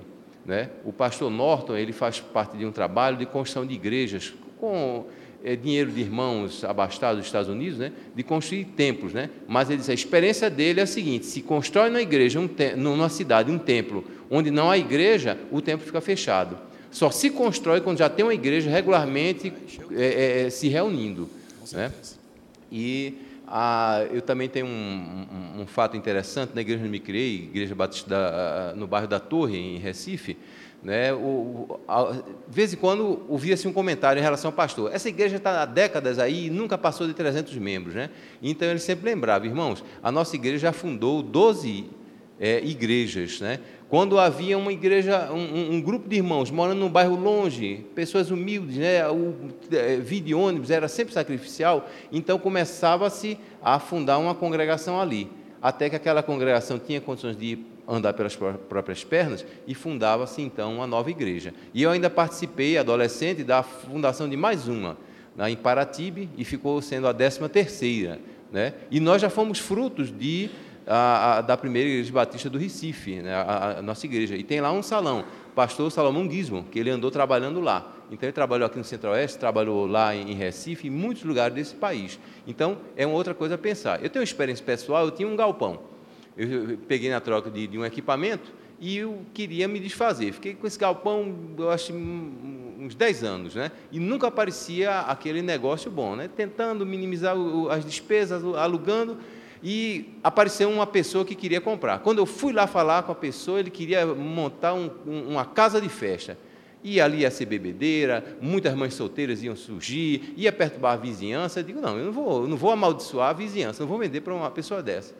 Poucos meses depois apareceu uma pessoa né, que vinha do Rio Grande do Sul, tinha um amigo lá, estava querendo trazer, um amigo de infância, e olha, o negócio foi, rolou. Eu nunca fiz um negócio para rolar tão redondo usar um termo girioso, por exemplo, é, é, tudo funcionou certo, fizemos o, o, o, acordo de venda, depois o contrato de venda, né, o, o, amigo dele tinha interesse, correu lá em Cristalina para ver a, a, né, a, documentação, eu não tive nem o trabalho, nem paguei nada de despachante, ele correu, fez tudinho, isso foi, foi uma coisa de Deus. Eu não cedi né, a, a venda para uma pessoa querer montar uma casa de festas, né? E com sacrifício meu e Deus depois deu um negócio que foi eh, abençoado, né? Então na hora certa, eu tenho certeza que Deus vai dar a orientação. Amém. Mas os irmãos continuem, eh, comecem a orar. nesse sentido. Porque realmente, aí a gente pode pensar, ah, se o tempo não faz nada, vamos vender para a Igreja Universal, eles têm muito dinheiro para pagar, e a gente vai faturar muito, né? Então, nem um extremo nem outro, né? Vamos orar, entregar a Deus, né? Tá certo, meu irmão. É uma outra forma da igreja crescer também através de criação de igreja. Nós vamos chegar lá com certeza também. Já temos organizado algumas aqui em Brasília, não é? E claro que a igreja tem que pensar em gerar outras igrejas também. Alerte. Sua vez, meu irmão. E é a última pessoa da lista e também o nosso horário está batendo em cima com a promessa feita. Amém. Bom, eu acho que depois de tanta coisa, realmente não há muita coisa mais a dizer, senão apreciação pelo trabalho que está sendo feito pela comissão é, e pelo trabalho que está sendo feito até por pessoal que não é da comissão, mas é esposa de gente que participa, participa da comissão, que gostei tremendamente da palavra de Andréia, né? Aqui é, também compartilho com essa, com, essa, com essa mesma ideia. É verdade, irmãos, que nós poderíamos construir qualquer módulo lá, é, mesmo sabendo que temos que dar prioridade à, à educação cristã. Mas eu creio que o que tem sido falado, é, pelo menos na maioria das vezes, que como nós temos que ir pelo lado possível, ah, eu acho que é a prioridade com a construção do, do edifício multi, multiuso, eu, eu compartilho com essa, com essa a ideia que muitos, muitos se expressaram por ela e, e creio que como ela não vai atrapalhar nós estamos estudando é, outros zoneamentos ah, posteriormente e, e, como o trabalho no solo que vai exigir a, a parte mais superior ali do terreno é bem maior. Então eu creio que dentro do que é possível dentro do que é possível hoje para a igreja e também na sua necessidade. Eu compartilho tanto com a ideia da comissão como de muitos que se manifestaram pela, pelo, pelos estudos mais aprofundados e imediatos em relação à, à construção desse edifício, desse edifício multiuso, sabendo que há realmente uma série de, de, de possibilidades em relação a ele, tanto no sentido de, de tamanho como de possibilidades de formação de módulos, como possibilidade de localização de área para música e área para para as crianças e etc. Quer dizer, há, realmente uma série de estudos que têm que ser feitos e considerações a serem feitas pela, pela comissão, mas com certeza a comissão está trabalhando com muito carinho é, tudo isso aí e ainda mais vai trazer as propostas para nós analisarmos. Só eu, eu gostaria de dizer que, pela minha por tudo que tenho feito, participado aqui, uh, acho que nós devemos focar no sentido de ter realmente uma proposta definitiva em relação a esse edifício multiuso para essa fase que nós estamos e apreciar muito o trabalho que está sendo feito pelos irmãos, como as palavras que também foram ditas aqui, muito profundas, acho. Amém. Muito bem, irmãos, assim nós chegamos no horário e no final da lista dos inscritos também, viu que maravilha? Bem em cima da hora. Eu gosto quando eu não fico devendo a questão do tempo de uma promessa feita. E acho, estou pensando que a comissão tem condições de se reunir e pensar numa proposta que seja o reflexo daquilo que foi ah, colocado aqui dentro de um consenso. Há um consenso muito claro das pessoas que falaram de que precisamos mudar o mais cedo possível, o mais depressa possível. Há um consenso de que precisamos acrescentar ali algumas salas de 20 a 30 para acomodar as nossas crianças inicialmente. Não significa todo o conforto que elas merecem e precisam, mas talvez até melhor daqui, conforme a Lair expôs também. E há um consenso que a comissão precisa trazer isto com alguns detalhes quanto ao solo, quanto ao orçamento, algumas coisas assim, para que a igreja possa tomar uma decisão. A comissão vai se reunir, a comissão que mais tem se reunido nesta igreja nesse momento é essa. Toda quarta-feira nós estamos em reunião, quase que direto assim em reunião. A gente não tem nem participado do culto da quarta-feira com o Valdeir, por conta dessas reuniões que têm acontecido. Provavelmente ela vai se reunir logo, vai traduzir o que ouviu nessa audiência em proposta é, concreta, clara, objetiva, para trazer para a igreja, e se assim for, e a igreja assim aprovar, ah, é possível que se pense em mudança ainda este ano, não sei. De repente, lá para novembro, outubro, novembro, dezembro, dá para mudar, Deus que sabe. Deus mexe as coisas, tá bom? A nossa parte é tomar decisão e deixar a comissão trabalhar livremente para que as coisas se façam. Vamos em pé, meus irmãos, agradecer. Eu sou grato a Deus e aos irmãos é, por esse ambiente bem gostoso, do qual a, a, as discussões transcorreram com muita paz, com muita tranquilidade, com muito respeito por parte de todos e com muita sabedoria por parte de todos vocês que falaram nesta manhã. Vamos agradecer a Deus. E eu sou muito grato ao grupo da comissão. Vocês têm trabalhado de uma forma tremenda, viu? E eu sei que isso não é para mim, é, especificamente não é para a igreja, em primeiro plano, é para Deus, mas ao mesmo tempo é para a igreja também, é para a comunidade. E nós queremos agradecer essa disposição que Deus tem dado a vocês. Que ela prossiga, porque, como vocês sabem, há muito trabalho para ser feito. Que Deus dê saúde, sabedoria e condições a todos vocês. Pai querido, muito obrigado por esta oportunidade de colocar a igreja nesta audiência, como foi o consenso de vários líderes e como foi bom ouvir da liderança, ouvir de irmãos as suas ideias, suas preocupações. E nós estamos aqui como igreja do Senhor para buscar a tua vontade. E esse encontro hoje teve como objetivo principal a podermos sentir em que direção o Senhor está querendo nos conduzir.